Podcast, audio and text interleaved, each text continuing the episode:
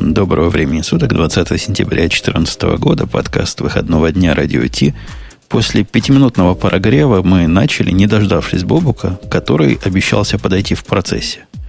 А если не подойдет, можете в комментарии писать возмущенные, возмущенные выкрики. Мол, обманул, опять не пришел на сеновал. Ксюша, пришла на сеновал?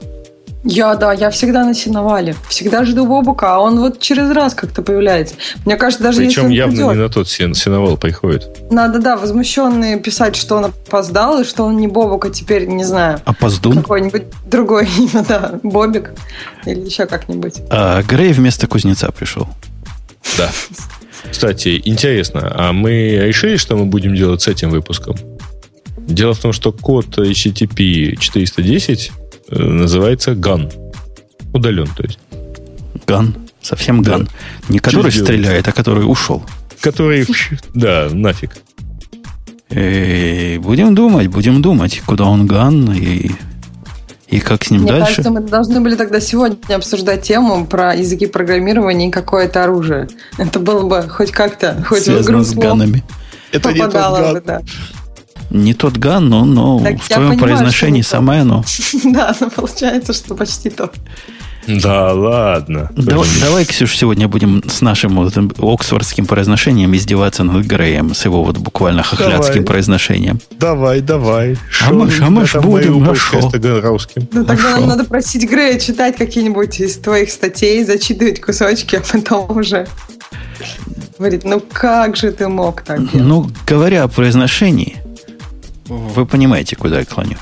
Нет. А клоню я вот сюда. Это шоу создано при поддержке Digital Ocean.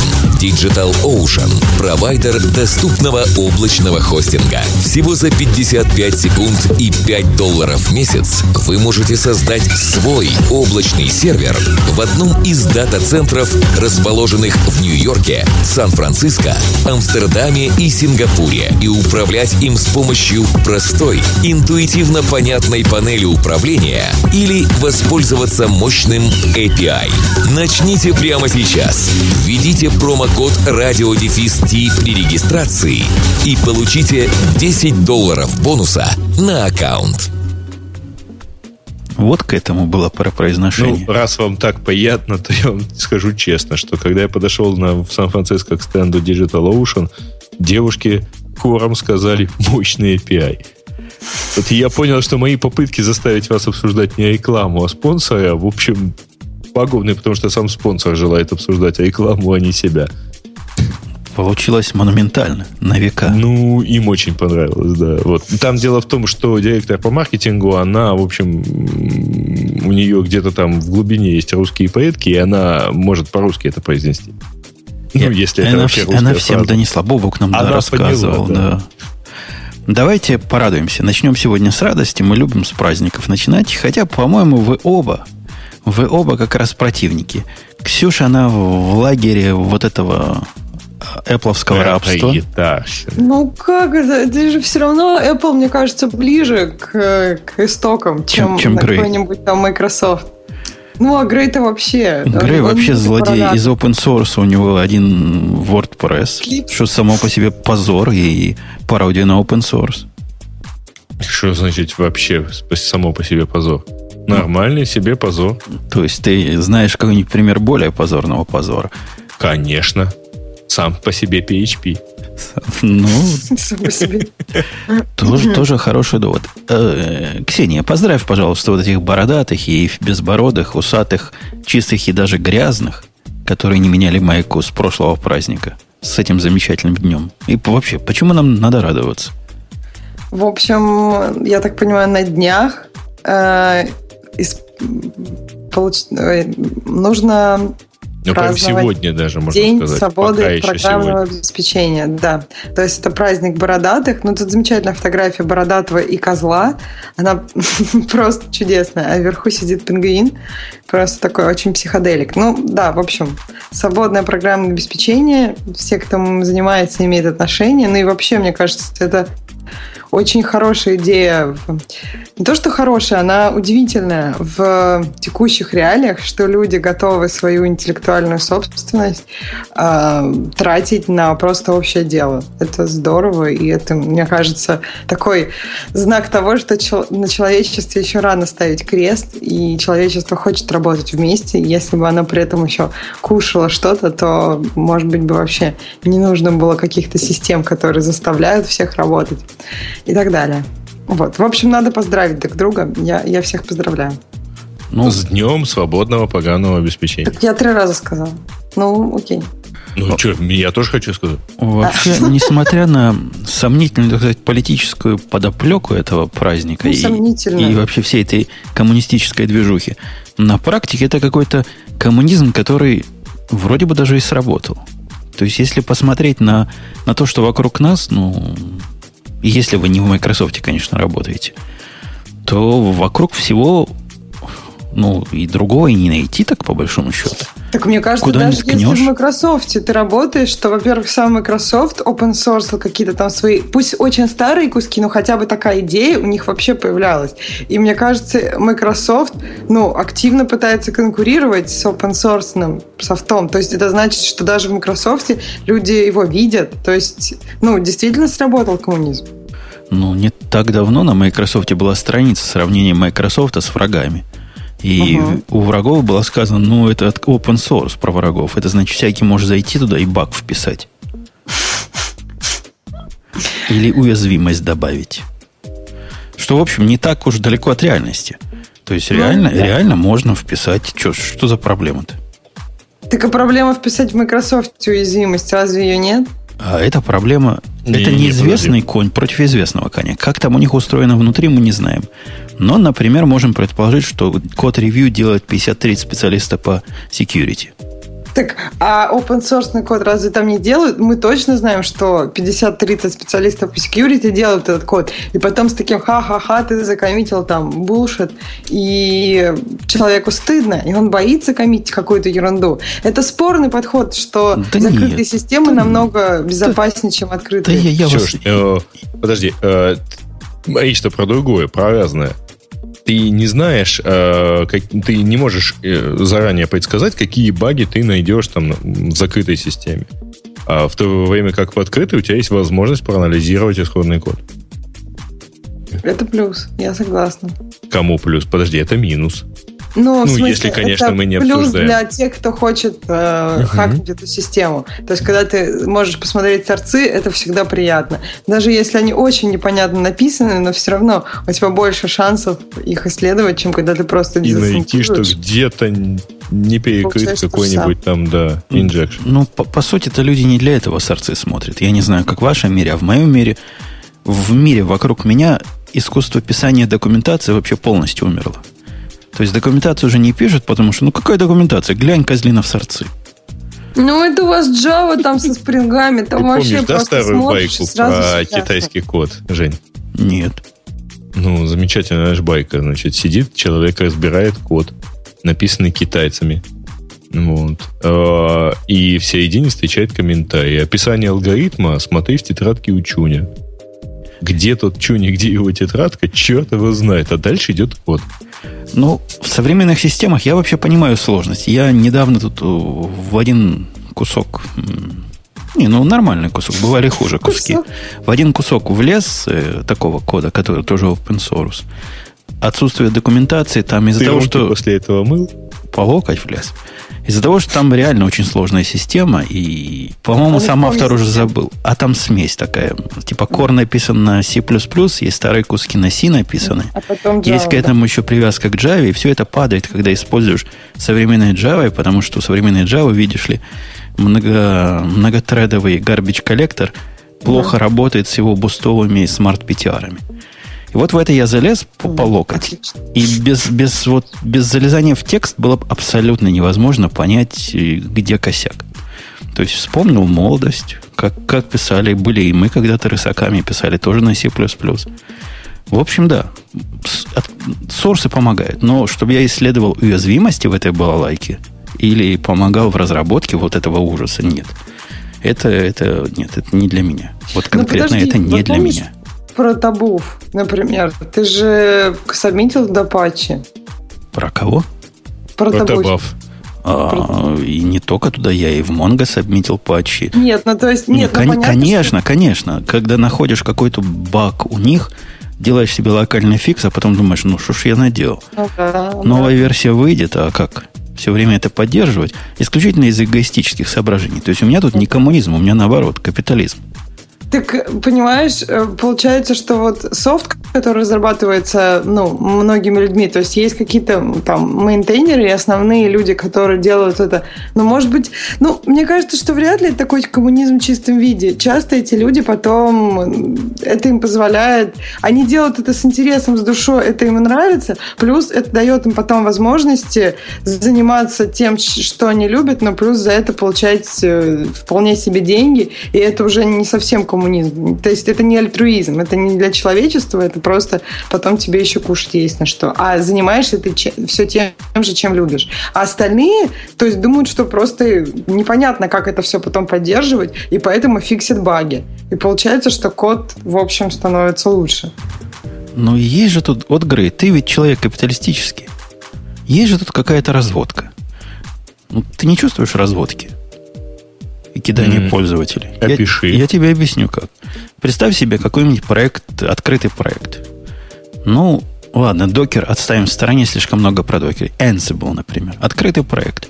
Дописывай туда, делай все, что надо, чини. Они принимают патчи, не так трудно туда попасть в группу этих, которые коммитят. Нормально.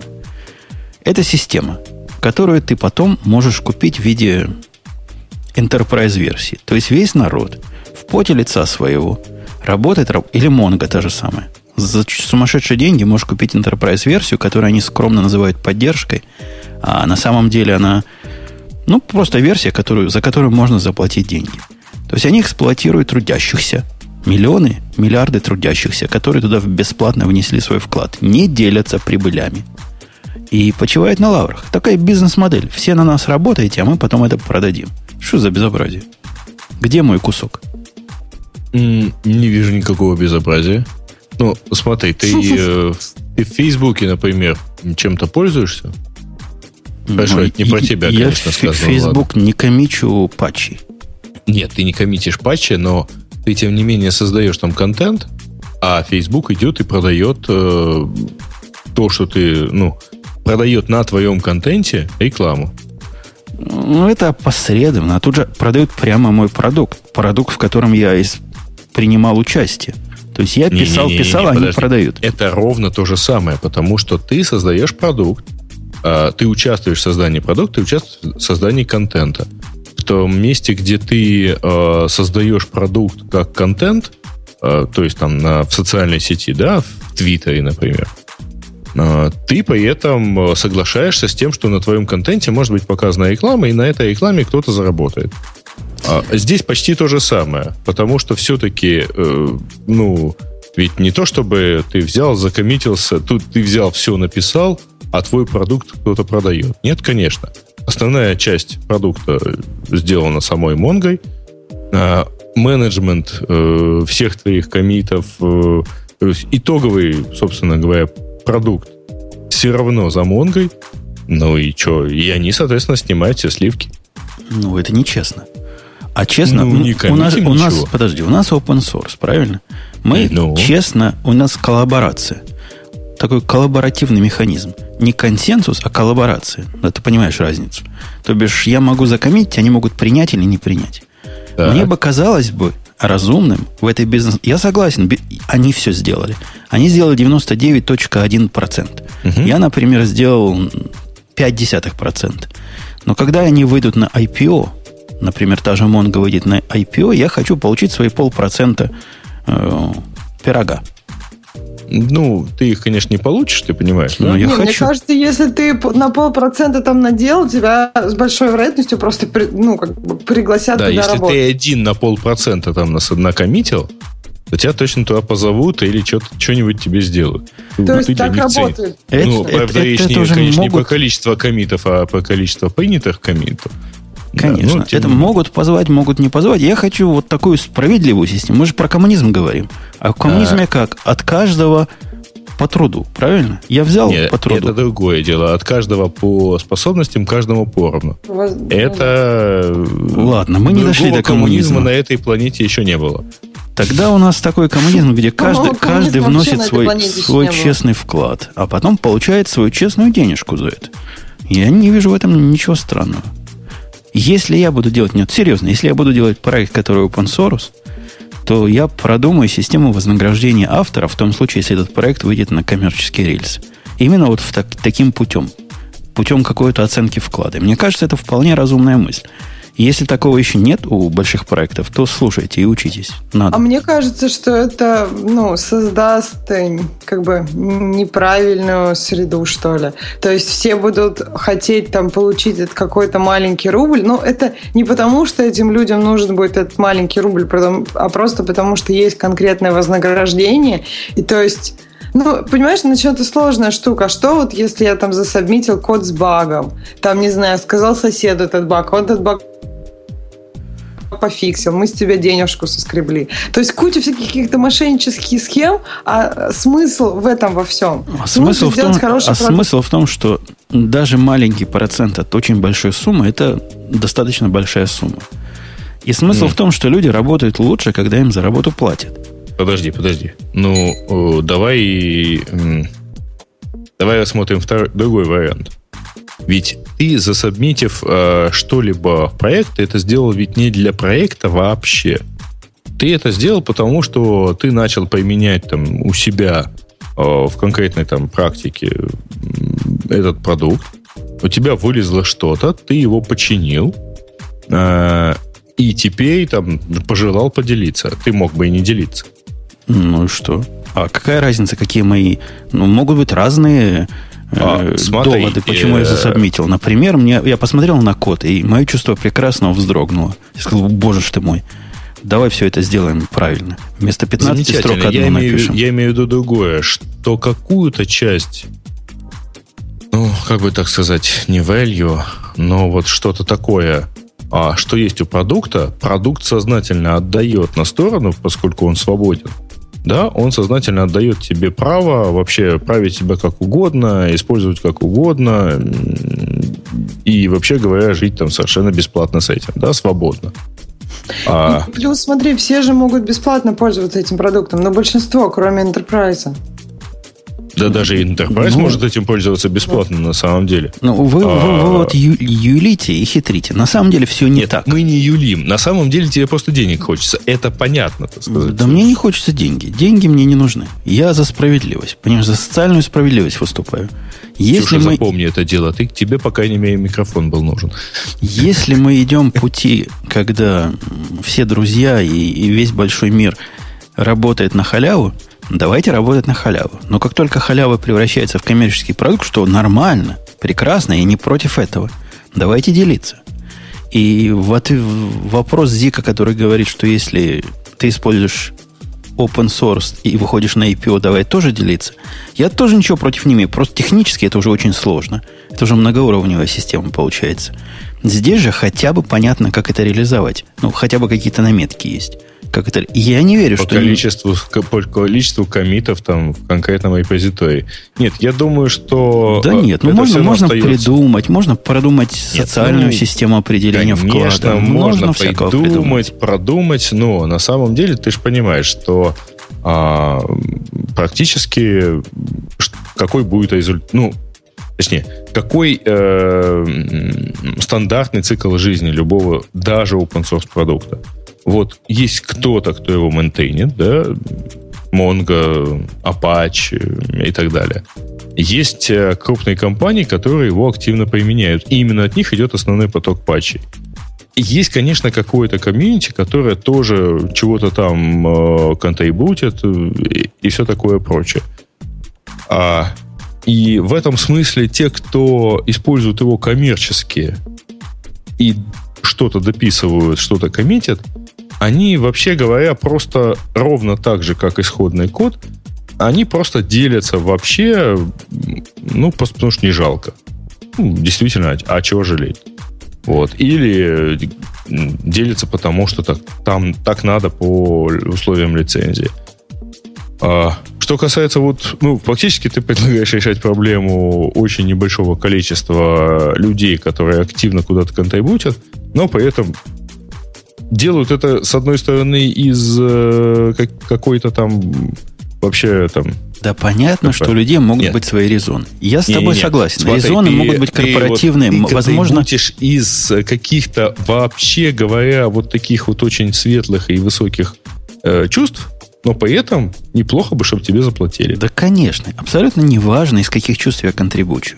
Или та или иная компания контри- контрибутит. Но когда у тебя есть компания, которая вливает туда кучу патчей своих, а ты потом берешь с них 5000 долларов за каждый сервер, за поддержку этого сервера, то в этой системе есть что-то что больное, на мой вкус.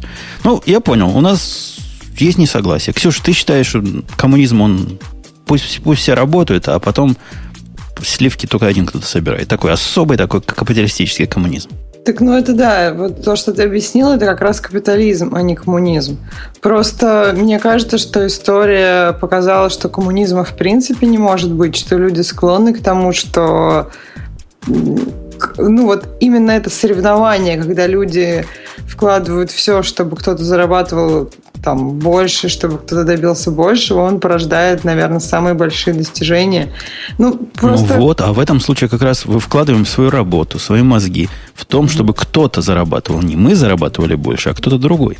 В этом, собственно, собственно, несовместимость у меня в мозгу Не, ну, возникла. Жень, в данном случае все довольно просто, потому что каждый знает условия сотрудничества изначально и идет на них сознательно. То есть Конечно, те, кто я- я- я не говорю- понимают, я не говорю, что они нас- за это не будет куска на IPO. Я не говорю, что они нас кидают. Нет. Я говорю, что можно было бы это сделать как-то приятнее для контрибуторов и, возможно, вовлечь таких high-profile контрибуторов, которые сидят сейчас, смотрят на это, думают, да у меня по работе куча своих дел есть. Ну что я буду бесплатно тут горбатиться?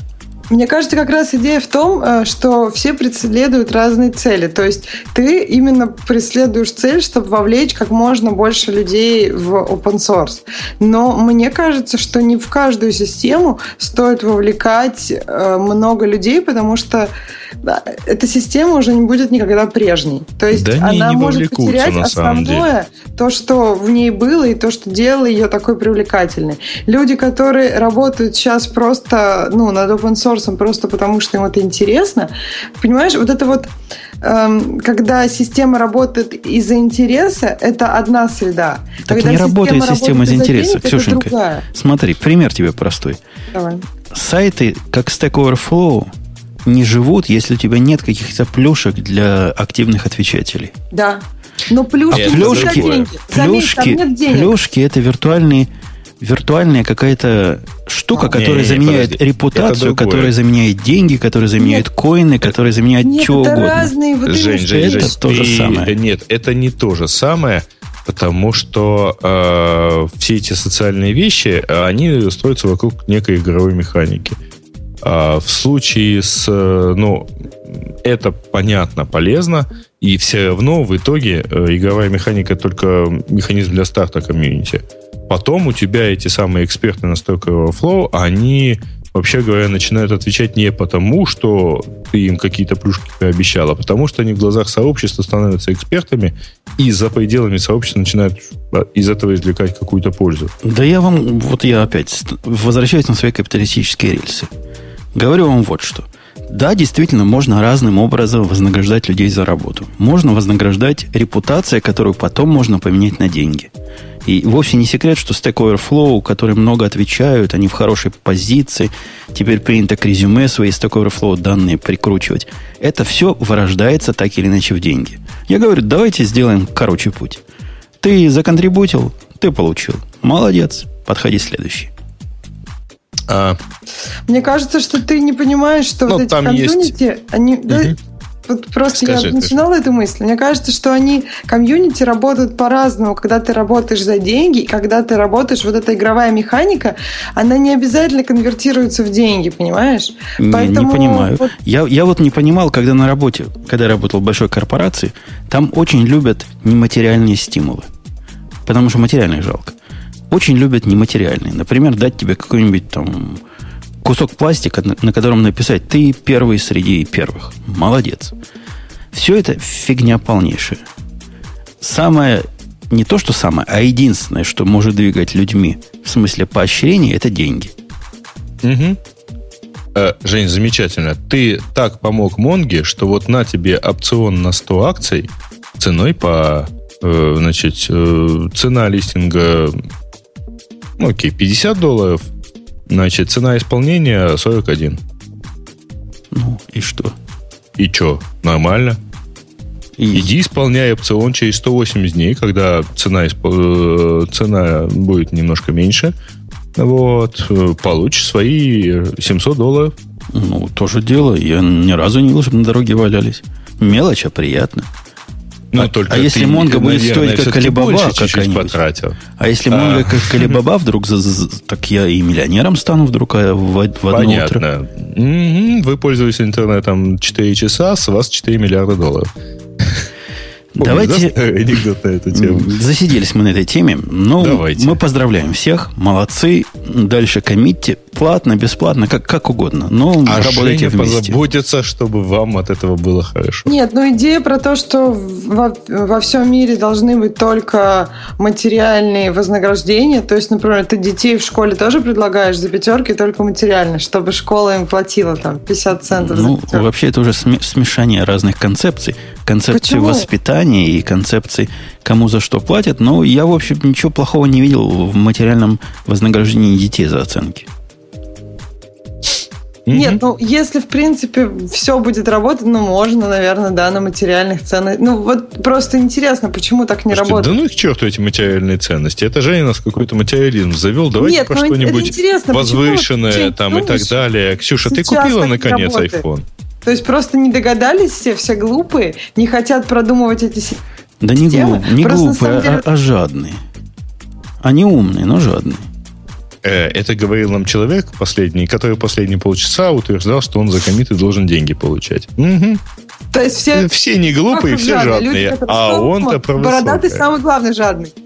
Подожди, кто, был, кто бородатый? Ну, Женя Безбородый. кто. Даже не Женя, я говорю бородатый. Переходя к следующей теме, при помощи так своего главного микрофона, переношу следующую тему. Следующая тема у нас, Ксюша, появились новые айфоны. И мы можем прямо про них сказать, что проект провалился. Ужасно. Или не провалился. То есть э, яму вы не выкопали. Ксюша, так ты... У тебя есть два, да? Да. Про большой я вообще... Это кур не балакают, как говорят на, нашем, на нашей с Греем исторической родине. Доисторической. Или исторической. На, на нашей родине, короче. У нас в Жданове куры не балакали про iPhone 6. Никогда. Это страшное дело. Не? Ну, вот я просто скажу. Я, я держу этот iPhone, и я вам скажу две вещи. Во-первых, все эти Срамота. андроидовские юзеры, которые любят большие экраны, это просто лохи. Они счастья своего не понимают. А ты сколько ты сутки, да, провел всего? Я провел сутки. Я пытался руку Подожди, свою... Ксюша, ты больше? Не-не-не, я тоже. Ну, то есть можно было, наверное, Слава чуть тебе, раньше, там, в зависимости от того, когда зав... вчера доставили, можно Нет, было... ну, прям было читать. несколько человек, которые совсем ограниченное количество, которые могли его посмотреть прямо в день презентации. Я Ну, пытался растренировать свои руки на разные хваты. То есть хват левой рукой, хват правой рукой, хват за захватом угла в ладонь, хват с перехватом. Это все жуткое дело. Этот Хват с iPhone... перехватом работает, Жень. ну, Да, а хват, хват правой рукой, управление левой рукой работает еще больше. Эта штука неуправляема одной рукой. Слушайте, у меня такое ощущение, что я уже безнадежно отстал, а, видимо, у пользователя iPhone 6 уже свой язык. Что такое хват с перехватом? Ну, это когда ты двумя руками просто его держишь. Нет, это когда ты, ты Ну, держишь, да. держишь Понятно, его... у вас нет своего языка. Да нет, Грей, я тебе объясняю. Ты берешь его в руки как удобно. А потом опаньки, вот я сейчас его держу как удобно. Хочу до сафари дотянуться, который у меня не поверишь, в верхнем, прав... в, в ле- верхнем левом углу. Дотянуться нельзя. Дотянуться, поскольку я его держу вот как удобно, дотянуться и до кнопки трудно. До кнопки включения. Она смысле, как-то до палец у кнопки меня... Home ты имеешь До кнопки Home тоже дотянуться, так надо нагинаться. То есть нажать ее два раза не особо удобно. Поэтому я перехватываю телефон так раз. Так раз ты нагибаешься? продвигаю, продвигаю вперед руку, то есть опускаю iPhone вниз и нажимаю на Safari. Вот, такой, вот так живут пользователи андроида, и теперь так будем жить мы. Это грустно более чем полностью. Да. Ну, я тоже хотела сказать, что вот даже с Не-не-не, теперь ты объясни, даже... что такое хват с перехватом. Это вот когда двумя ну, это руками, примерно да? так же, да. То есть, когда ты его как-то все время перехватываешь, елозишь по нему этой рукой, пытаешься до всего дотянуться. Большой, то есть, если на маленьком я хотя бы могу дотянуться до... Вот я держу телефон правой рукой, и до левой части, ну, то есть, как бы до, до своих пальцев я могу дотянуться. То есть я, в принципе, могу дотянуться до другой стороны экрана. То на большом ну, это просто... Это, у меня на большом начинают сразу как-то болеть пальцы, потому что там я не могу дотянуться. То есть я не могу его обхватить рукой большой вообще. То есть, ну, да, у меня средняя женская рука. Мужская рука, наверное, сможет дотянуться. Но Моя не дотягивается. Я тебе скажу больше. Многие паттерны использования, к которым мы привыкли за годы айфона, например, посмотреть notification, дергнув экран сверху вниз – или нажать на верхнюю строчку для того, чтобы все вверх пробежало. Это у нас в крови уже. К этому нас приучили. Эти паттерны Подожди, теперь не это работают. Это же решается как раз проблема. Мне как раз понравилось вот то, как они это решили. То есть ты тапаешь по home button. Отврати... Все... Отвратительное решение. По-моему, это не решение, это костыль. Ну, который, костыль. Ну, который, какой-то. Который... Нет, на маленьком телефоне мне нравится. Это, это, этим можно пользоваться быстро и, в принципе, сверху вытаскивать вот эту плашку можно. Мне кажется, просто с непривычки неудобно. А потом нормально. Вот у меня сейчас прям очень сильно заболел палец от большого телефона. То есть большой телефон, я честно, ну это, наверное, да, для Android-пользователей, которые любят такие телефоны. То есть там просто, если ну, не нужно пытаться его одной рукой пытаться управлять им. Если хочется одной рукой, то большой телефон точно не для вас. Мне кажется, и маленький телефон надо сдаться в том, что одной руки хватит, не хватит. Если вы не хотите его выронить, потому что самый удобный хват, он самый ненадежный получается – да. Если вы не хотите его выронить, а он, зараза, склизкий такой, просто так, так и норовит выскочить. Весь кругленький такой, весь гладенький такой. Лучше двумя руками. Эпоха одноруких телефонов закончилась. Ну да, учитывая, что каждый мимо проходящий норовит выхватить у вас телефон, лучше двумя руками, да. Да. Во-вторых, тебе не, не показалось, Ксюша, что эти телефоны какие-то слишком гламурные? Меня количество гламура прямо в этом Я телефоне бы сказала, достало. что они слишком обмылковые. То есть не то чтобы гламурные. Но на самом деле вот то, что он тонкий, это приятно. То есть вот это, наверное, единственное приятное тактильное ощущение, которое мне понравилось. То, что он тонкий. И даже ощ... складывается ощущение, что он как, как будто легче прошлого телефона, хотя он на 10 грамм тяжелее. Э, мне еще понравилось, ну, вот этот тап по нижней кнопке мне понравился. То есть, что он отъезжает, и, в принципе, ну, не знаю, даже вот у меня месседжес в левом верхнем углу. Я тапаю по кнопке и нажимаю месседжес без проблем. А, Просто, это, мне ты, кажется, это не стриженным ногтем достаешь. Почему? Ну, я предполагаю, потому что у меня не хватает рук. Вот так сделать Подожди, без перехвата. ну ты хочешь надежным хватом. Нет, про надежный хват я забыла про надежный хват еще с iPhone 5 потому что у меня уже это не влезало в руку. У меня хват очень ненадежный. Бедненько. То есть я пальцами, ну, у меня он лежит чуть-чуть на вот четырех пальцах. А все остальное ладонь как бы сверху ходит. А, а, еще, а ты знаешь, что у него еще странно, мне показалось? Странно противно. Что? Странно противно его какая-то чудовищная глянцевость. Он более глянцевый, чем раньше. И не потому, что он новый, он какой-то просто такой глянцевый. Просто глянец, понимаешь? Ужас какой-то. Так и хочется его наждачкой потереть. Ну, он какой-то, да, очень такой... Ну, как, наверное, он так в стиле iOS 7. Тебе не кажется, что iOS 7 вся такая аним... анимационная и какая-то яркая глянцевая? То есть, мне кажется, он в этом стиле. И, ну, он очень похож на Android, да. Но камера лучше. Но, опять же, фотографировать одной рукой ну, сложновато. То есть есть шанс его выронить прямо в туда, чтобы фотографировать. Кстати, я честно хочу сказать, что я и на нынешних телефонах одной рукой с трудом фотографировал. Кстати, То есть, на, двумя все равно лучше. Надо хорошее сказать. Я больше всего опасался своего эстетического шока от выпирающей камеры сзади. На самом деле это меня меньше всего волнует. Во всяком случае, на фоне всех остальных проблем, что iPhone 6 вызывает. Выпирающая камера и просто это пустое место. Ну, вообще, это много шума вокруг ничего. Она абсолютно не мешает, ничему не волнует, в кармане в джинсы не цепляется, на столе не, не лежит криво. Ну, выпирает и выпирает. Лучше бы не выпирала, наверное, для эстетичности, но практически это ерунда полная. Мне, кстати, вообще кажется, что там какая-то то ли прорезиненная штука, то ли еще что-то. Просто оно по столу. Мне все время было страшно его ставить камеры вниз, а как-то оно, ну, так нормально, приятно ложится. Нет вот этого какого-то... Оно вот, ну, очень не задирает этой камерой, если ты iPhone, например, чуть-чуть по столу двигаешь. То ли оно как-то, я не знаю, то есть как будто камера все-таки то ли утоплена как-то. В общем, очень интересно. Камера меня тоже совершенно, как казалось, не беспокоит, хотя вроде как должна. Мне что понравилось еще, если ты уже говоришь о недостатках, я тогда перечислю немногочисленные достоинства. Мне понравилось, что кнопка Power теперь до нее можно дотянуться пальцем. То есть она теперь на с правой стороны телефона. Ну, это удобно. Потому что если бы они оставили вверху, как было, то просто невозможно было до нее дотянуться. Ой, ой, ой, вот тут я тебя остановлю. Почему? Давай. Утро. Кстати. Утро, сегодня утро. 10.30. У меня телефон начинает верещать как ненормальный, просыпайся, просыпайся. Я его достаю и начинаю искать во сне, как же его заткнуть. Тык-тык с одной стороны. А, угу. нету, гладко. Значит, перевернул его наоборот, тык-тык с другого торца тоже. Господи, я уже проснулся, чтобы понять, куда тыкать.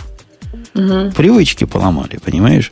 У меня да автопилот нет, уже выработался за, за эти пять лет. Слушай, ну починишь привычки. Мне кажется, это дело двух-трех дней. То есть, когда ты переходил с четверки на пятерку, у тебя тоже какие-то привычки были поломаны, потому что телефон теперь стал длиннее. Ну, ничего же, нормально. Да. Батарейка меня тоже не порадовала, но мне говорят, что это я, козлина, не умею пользоваться батарейкой как следует. Мне хватило на 14 часов, первого дня использования. Через 14 часов ровно она закончилась, по-моему, в 8%. Я поставил его заряжаться. А ты проверь, сколько времени ты реально его использовал. Просто поскольку это новый телефон, ты мог его дергать. Там, ну, дергал я его часто, но у него, по-моему, по документации 12 часов непрерывной работы разрешается. А я ну, уж точно отлично. 14 часов не подряд с ним сидел. Я работал в этот день, брал его время от времени поиграться, да. Понятно, как ты И, и да. я сбросил, сбросил у него Network Settings, что, в общем, странно для телефона, который из коробки пришел. И вроде стало лучше. Но это такая известная мистика. Делаешь Network Reset, и iPhone всегда лучше. Ну, как Mac ваш после дефрагментации всегда работает лучше. И как Repair Permission делаешь, это вообще волшебное средство, все чинит в маках. Смеюсь. Вот таким образом Network Settings Reset тоже работает в, в айфонах. Ну, поглядим, как оно. Пока не произвело впечатление, что батарейка хотя бы столько же, сколько на моем старом iPhone 5 работает, которому два года.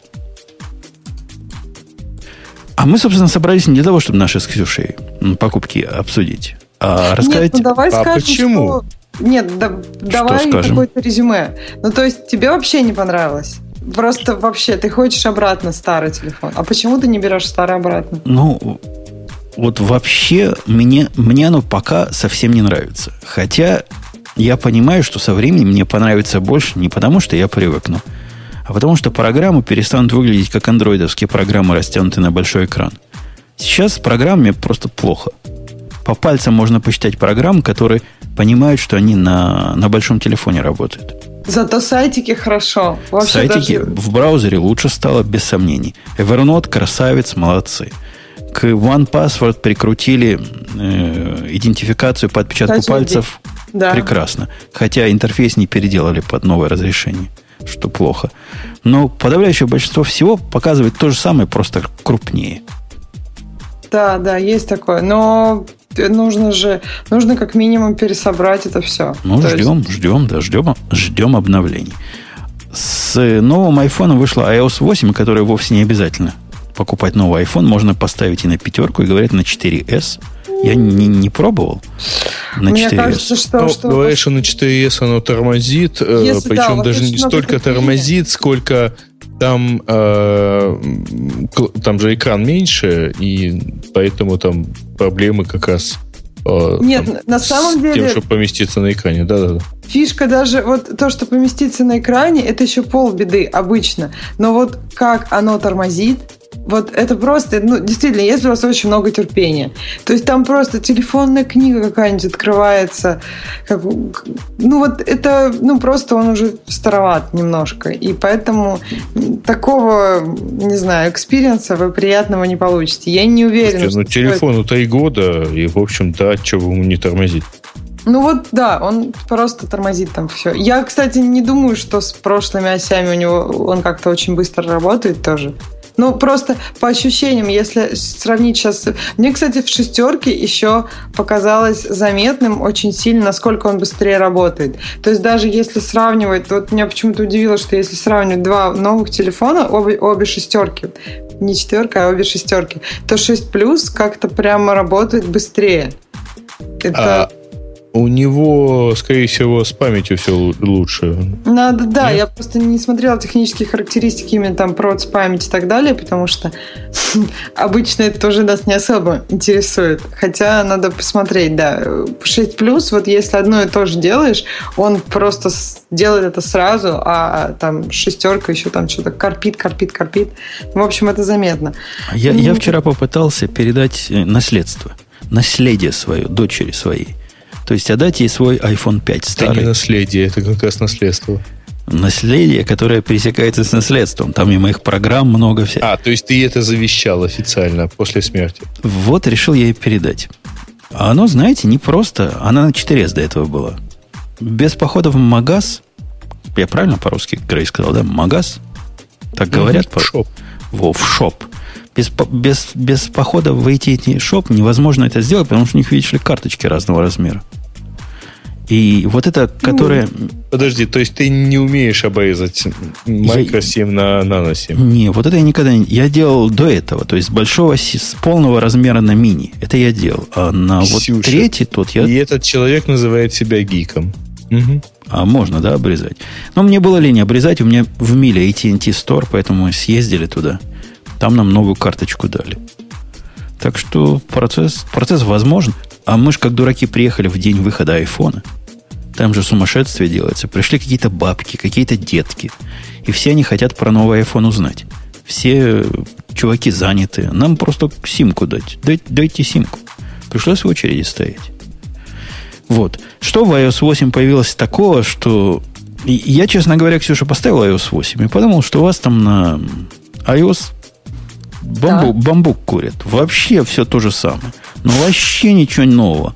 Ну, вот вообще, ну, ну Не, да. Меня удивляет, что они вот в iOS 8 написали самое большое, самое большое изменение операционной системы со времен появления App Store. Там, ну, то есть очень много всего написали. Я не знаю, кто это писал, и я просто, вот честно, я сама не понимаю, чем оно самое большое. То есть, на мой взгляд, в прошлом году, вот когда появился iOS 7, переход с iOS 6 на iOS 7, это было самое большое изменение вообще за всю жизнь просто iOS. А в этом году, ну, на мой взгляд, каких-то кардинальных изменений не было. То есть, по-моему, они много сделали в области приложений, то есть действительно появилось много приложений, но пока это все, ну, то есть какой-нибудь там, ну, пока этим всем непонятно, нет там... Подожди, подожди, Ксюш, секунду. Значит, во-первых, угу. нет. А, API для подключения клавиатур ну, клавиатуры, да. Это Они тоже срамота ходячая. Я не знаю, это либо API кривой, либо клавиатура пока кривые. Но я поставил самую популярную клавиатуру, которая на S называется как-то. Свифский. Да. Она через а. раз вылазит. На моем новом, буквально блестящем, гламурном iPhone 6. Заходишь куда-то, пытаешься, она не вылазит. Я ее снес к чертовой матери. Она, а... Это как-то игра вероятности. Как медведь на Красной площади. Ерунда какая-то. В смысле, либо сработает, либо нет. Ну да, может, может в андроиде ну, они так и живут. Может, им это нет, нормально. Я попробовал буквально парочку. К сожалению, с русским работает, Никто? с русским языком работает. Никто? Нет, работает Flexi, но она, э, она работает, при этом, как по мне, у нее довольно необычный интерфейс, и она, ну, примерно там с каким-то интервалом падает. То есть начинаешь что-то набирать, она мигает, пропадает и появляется обычная клавиатура. Да и, и загрузка клавиатуры выпад. даже на новом моем блестящем iPhone 6 видимое время занимает. То есть чувствуется, она там что-то грузится. Как так ну, криво это На пока? самом деле, я сильно надеюсь на то, что SwiftKey починится, потому что у них э, есть, э, они же есть на андроиде, И на андроиде они очень хорошо выглядят. Э, то есть на андроиде у них есть поддержка многочисленного количества языков, и при этом они умеют, э, они ведь что делают? Это предиктивная клавиатура, она коннектится к твоему, например, к твоей почте, к твоему Фейсбуку, к твоему Твиттеру, и по тому, всему тому, что ты написал, она строит тебе твой словарь. И поэтому она тебе предиктивно выдает именно то, что ты обычно пишешь, а не то, что вообще там можно предположить, что ты пишешь. Ну, вообще, а... честно говоря, меня порадовала предиктивность вот этой дефолтной стоковой клавиатуры. Как-то, В английском, да, она очень хорошо она, стала. Она все, что надо, все, что я хотел бы сказать, она говорит даже лучше. Вот. А, кстати, у нее появился сейчас возможность русской диктовки. Это пока имеет то, что вот видели ребята, которые... Э, ну, пока имеет то, что видно нам.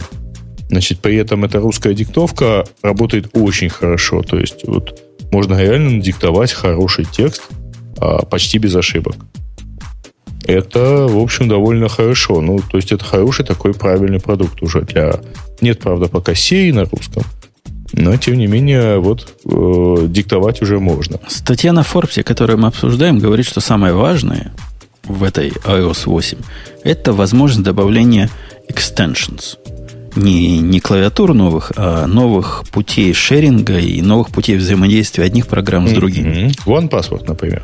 Например, One Password для меня... Ксюша, ты мне объясни, ты понимаешь эту кривую логику. Для меня загадка, почему некоторые в первой строке, некоторые во второй... Почему One Password во второй строке добавляется, а, например, Evernote в первой? Они А-а-а. как-то принципиально отличаются, эти места? Ну, конечно. Ну, ну и те шер, и те шер, собственно, что. Ты там думаешь? А, значит, э, в первой строке Twitter, Facebook, э, Evernote, Pocket и так далее, ну, пока имею по скриншоту, ну, и на самом деле они там у меня точно так же примерно. Ну, а, потому что ты их направляешь, условно говоря, за пределы своего телефона, а, и это именно шеринг. То, что стоит ниже, это, условно говоря, сервис. Это то, что у тебя было бы там ну, положи себе там меню, сервисное меню, а, и это такая вот дополнительная функция. Ты не покидаешь программу, ты не отправляешь никакой информации за ее пределы. Что ну, это как ну, с технической точки зрения я не понимаю, что ты имеешь в виду. Смотрите, есть экстеншены, есть плюс э, ну, стандартные, то есть стандартное такое меню, когда мы можем что-то там распечатать, еще что-то, еще что-то. Есть подписки на э, расширение файлов. То есть, скажем, как, например, приложение, ну, есть там картинка PNG, и есть приложение, когда они устанавливаются на iOS, у них в инфоплесте э, есть информация информация о том, что они могут открыть там PNG, JPG и так далее. То есть вот я вижу тут три разных возможности. Каком именно сейчас меню вы говорите? Я, ну, то есть когда нет, мы говорим про меню Share. share? Про, нет, подожди, мы говорим про меню Share Safari, где у тебя э, в верхней строке mm-hmm. это отправить эту страничку в какой-то из сервисов. На самом деле, Жень, не в сервисы, а в приложение этих сервисов. То есть, если у тебя нет Evernote, то у тебя не будет этой опции в Так, так же самое и про низ. Если нет OnePassword, не будет. Я, я не понимаю, почему LastPass, например, который полностью сетевой сервис, как и все остальные, он оказывается в нижней строке, а, например, Evernote в верхней строке. Тут с логикой трудно. А Если ты можешь мне, ты, ну, э, в мне интересно смотреть, на, на какой скриншот? Вот я сейчас в Safari у себя открыла. О, в, меня, подожди. Вот ты... такое меню AirDrop, потом у меня Messages, Mail, Twitter, Facebook. В и... нашей теме открой вот этот типичный пример. Это Forbes.com. С Forbes, ну, Forbes пример вот как, практически как я вижу, Жень, разве что у меня покета нет. Да, в, первом, в первой строке то, что ты отправляешь в другие приложения – а во второй строке это то, что ты получаешь из других. Ну, это тоже функций. не факт. Я принт делаю, и я не получаю ничего. Это подключаемые функции других приложений, но ты не покидаешь Добавить shared links, да ты никогда не покидаешь. Когда ты отправляешь в Evernote здесь, ты ну. не, не, не переходишь в Evernote, ты ошибаешься. Он точно ты информацию так же... отправляешь наружу. Ну, а, при, а принт ты вовнутрь отправляешь, а LastPass ты вовнутрь... Нет, тут, тут как-то у них каша по в голове. LastPass и OnePassword ты, а, оно чуть более сервисное, видимо, поэтому они его туда и запихнули. Слушайте, а Короче, вообще, см- так, см- так важно? см- Смысла в двух строках здесь нет. Грей, там какой-то своей, это чуть более сервисной или чуть менее. У меня... В общем, я понял. ощущение, Среди что- разработчиков я не популярен. А, слушайте, причем здесь э, вообще мне страшно нравится, что наконец-таки есть возможность OnePassword залогиниться в Safari. Это просто супер. Более того, э, у OnePassword есть партнерская программа для разработки этих экстеншенов э, для других приложений. Товарищи разработчики всяких альтернативных браузеров, мотайте на ус. Да. Вот. А, а знаете, что мне еще? Это вот совершенно не про экстеншены, а скорее про хендов. Это в iOS 8. Понравилось. Ну, то есть... У меня, а у меня, у меня с этим Грей проблема. Прямо конкретная проблема. Я себя тупым чувствую, как будто в в Android окунулся. Ну, может, и Android? Я тебе, я тебе расскажу, что я сделал. Я поставил iOS 8 на мой старый iPhone 5. Телефон. Да. После этого как-то он понял, что у меня, видимо, по тем же аккаунтам э, прикручен и iPad. И теперь, когда приходит звонок на, э, на iPhone 5, звонит и iPad. Это нормально, а, iPad правильно? у тебя проапгрейжен э, до тоже, версии. тоже до восьмерки. Теперь Это супер. Я сегодня вот с удивлением это обнаружил. это, это круто. Они оба звенят. Но после того, как я перенес свой iPhone, отдал дочке, у дочки Ага. там свой Apple ID. Мой, Ага. мой iPad все равно звенит. Э, Я тебе скажу, в чем дело. Значит, дело в том, что Apple ID в разных местах. Ну, тебе надо было просто сбросить iPhone. Да я так и сделал. Я, собственно, Полностью его ресет сделал, а потом переустановил все из бэкапа. И из удалить из своего аккаунта в iCloud. А я не хочу удалять, она у меня семья. А это еще очередная часть плюсов. Не, не, Теперь не. семья может быть. Смотри, ты когда его потом заводил, тебя просили, тебе говорили, что тебе хорошо его отвязать или введите Да сюда ничего не говорили. Ну, обычное Дело том, восстановление что- нового телефона. Дело в том, что количество связей м, любого Apple девайса с твоим аккаунтом в iCloud это какое-то вот такое количество вещ... ну, это количество связей таково, что всегда находишь, что вот он еще где-то здесь тоже прописан. Я с этим не раз сталкивался, и даже там полностью сбросив в какой-то момент свой телефон, э, чтобы отдать его товарищу, я столкнулся с тем, что он все равно числится моим. То есть, видимо, просто Макадайс был записан за мной. Мне пришлось пойти в iCloud и сказать, нет, это не мой телефон. Вот. А я подозреваю, что он поэтому, ну, он, он продолжает через iCloud у тебя э, синхронизироваться. Ну, Но вообще может просто быть. Но так, так быть не должно. Это баг, а не фича. Правильно? Ну, наверное. Но на самом деле мне очень понравилась эта фича, потому что мне сегодня прилетел звонок на iPad. У меня телефон стоял э, там где-то в 30 метрах от меня на зарядке. И я на iPad ответил на звонок по телефону. Вот просто супер. Ну, то есть, а на- надо помнить, что ровно эта же функциональность будет доступна в Yosemite, то есть в 10.10 а, в OS X. Ну, Ксюша, что еще такого с точки зрения независимого наблюдателя, который обожает Apple? То есть с твоей точки зрения. Там еще появилось. О чем нам стоит сказать? Клавиатуры мы сказали, экстеншн мы Да. сказали, правильно? Ну, про Семью я, экстеншн, умен- я по-моему, мы упомянул. сказали, насколько это, мне кажется, может быть действительно удобно. Настолько Просто- страшнючая штука эти Не, не, клавиатура насколько страшнючая штука, когда она посылает все. Это такое доверие, надо к этой свайп-клавиатуре Подожди, какой-то. подожди, стоп, стоп, стоп. Клавиатуре ты можешь запретить выход Да, интернет. но при этом она работать не будет. Нет, почему? Ребята, вы Все зависит от клавиатуры. Я уверена, что сейчас появятся клавиатуры, которым не нужен доступ в интернет и которые работают, которые просто у тебя делают локальный кэш, например. Ну, вот эта Да, клавиатура, правда, которую Грей чтобы она упомянул, сделала, она даже Ребят. темы не переключает, пока ты интернет не разрешишь. э, Значит, э, дело не в этом. А, Дело в том, что вы ставите клавиатуры с предиктивным вводом. Они все практически предлагают предиктивный ввод, формирование Да мы, пользовательского да мы словаря и понимаем уже, далее. уже вывод. Мы И понимаем. Да, мы и понимаем. совершенно невозможно эту штуку построить, если вы не дадите клавиатуре возможность куда-то в клауд отправить все то, что вы ввели. Это абсолютно стрёмная фича, я вам скажу. А, извини. Ну, да. Стрём, а... стрёмная фича. Я их убрал к чертовой матери в дребезги напополам, и вам, параноикам и слушателям, то же самое советую. Ну, то есть ты пользуешься стандартной клавиатурой? Да. Именно так. Или, как и Ксюша говорит, появится клавиатура, которая сможет это локально делать все. Возможно, я вернусь к этой проблеме. Слушай, которая а перестанет если падать. тебе клавиатура будет деньги платить за каждый комит, условно говоря, в клауд своими э, смс-ками? Unrelated. No comments. И что еще хорошего? Ну, так вот сходу, ну, да, говорят нам энергопотребление, можно посмотреть, кто чего тратит, хотя какой-то бесполезный экран. Мне он говорит 35% home screen. Что мне с этим знанием, простите, делать?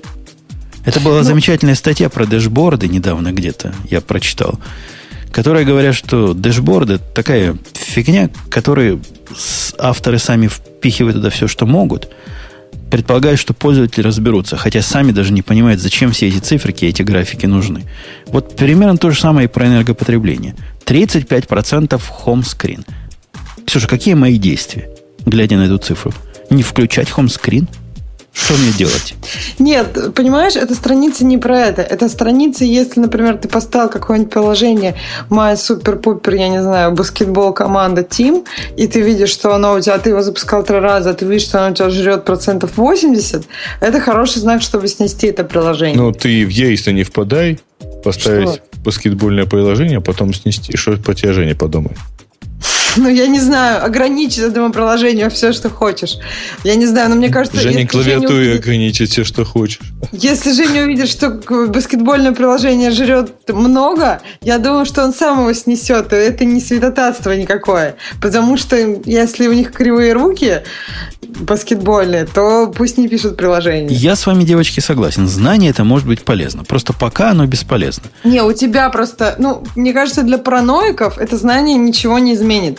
Потому что если ты параноик, то ты и так э, как чутко следишь за этим, и если что-то поставил не то, и оно... Ну, у меня, например, такое бывает с каким-то тестовым приложением. Я сразу вижу, что мой телефон быстро садится, так что я последнее такое тестовое не Facebook Messages. Я последний раз поставил, а он прямо на глазах сжирает все. Вот, это может быть полезно в каких-то крайних случаях. Обычно это не должно быть так сильно полезно. Э, из каких-то самых таких, не знаю, очень маленьких моментов, мне, например, нравится, что теперь на фотографии написано время, когда она сделана, ну, просто на ее экранчике. Потому что раньше, ну, то есть как-то мы сравнивали, у меня на iOS 8, так как у меня уже полгода, и вот у меня еще поэтому нет эффекта новизны, и мне трудно даже вспомнить, что нового появилось, потому что я уже полгода с этим живу. И вот мне уже все это новое, не такое уже новое. Экстеншн, мне кажется, это очень такой очень мощная вещь, потому что сейчас многие приложения будут э, развиваться в эту сторону, и это будет интересно посмотреть, как, как, как и какие экстеншены кто сделает. Потому что, ну, вообще взаимодействие между приложениями это полезно. И то, что его, и то, что оно достаточно безопасно, это тоже здорово. И то, что его раньше не было, это просто позор на да. седую голову Apple. Да, я согласна. То, что оно сейчас есть, это хорошо. Про клавиатуры я, если честно, не уверена, что клавиатуры как-то перевернут э, мир. Ну, хорошо, если они будут. Но, но они на первом месте там в App Store сейчас. Просто все их тянут как не в себя. все пробуют просто. Ну, все пробуют. Я не... Ну, посмотрим, как это все будет. Но это была одна из главных, по-моему, таких э, претензий пользователей Android. Как же вы живете со стандартной клавиатурой? В фотокамере кажется... добавилось даже для пятерок. Я на дочкином телефоне успел увидеть. Э, возможность снимать по одному кадру в секунду, типа видео. Прикольно получается. Можно много заложить в, короткую, в короткий фильм. Ну, а в наших в iPhone 6 и slow-mo, и все дела, но это только для богатых. Так подожди, слоумо есть и в iPhone 5s, ну, что-то. Да, ну, в, э, в шестерках есть еще один режим, то есть если в обычном так, есть 240 120, то тут 240. Я это, 40, не знаю, да. мне кажется, 120 и 240, вот, ну, это только для каких-то очень эстетов. Ну, это вдвое медленнее, да. Я понимаю, но это, это уже за пределами того, как ты это видишь, понимаешь? То есть, если ты сделаешь с нормальной скоростью, ты это не будет так уж сильно. Но это не для того, чтобы нормальное что-то снимать. Например, как пуля вылетает. Хочешь снять? 240 не хватит, конечно. Но там как капля капает и разбрызгивается. Наверное, уже можно 240 чего-то интересное заснять. Хотя, возможно, я ерунду несу, потому что сам не пробовал. Давайте о альтернативных компаниях. Альтернативная компания, известная как Amazon, угу. представила чудовищно дорогой ридер, который должен быть всем ридером ридер, и называется Voyage Бон Вояж. Ну, они вообще... Чудовищно э... дорогой. Это ты после телефончиков, после телефона... Чудовищно дорогой долларов. по сравнению с 79 для, долларов. Для e-инкейда. Конечно. Нет, ну, а, в действительности, подождите, ребята, они проапгрейдили вообще всю линейку. То есть у них, во-первых, э, проапгрейдился Original, он получил, по-моему, тач-экран и 4 э, гигабайта памяти вместо двух. У них проапгрейдился Paperwhite, вот, тоже с увеличенной памятью, и у них появился вояж. А, главная фишка вояжа это куча точечек. Я так понимаю. Больше ничего там такого нет. А, нет, у него еще вот э, какие-то тактильные да, с, вибрации и кнопочки, которые ты можешь буквально не нажимая кнопок, все равно их нажать. Короче, они ну, добавили аппаратные кнопки для листания, которые удобны, и они еще как-то с тобой тактильно не, не, не. общаются. А, они на... Э, нет, аппаратные кнопки для листания в Kindle были всегда. В Paperwhite не было никаких кнопок. Чисто не было, не было кнопок, да. Чего ты рассказываешь нам, Манцы?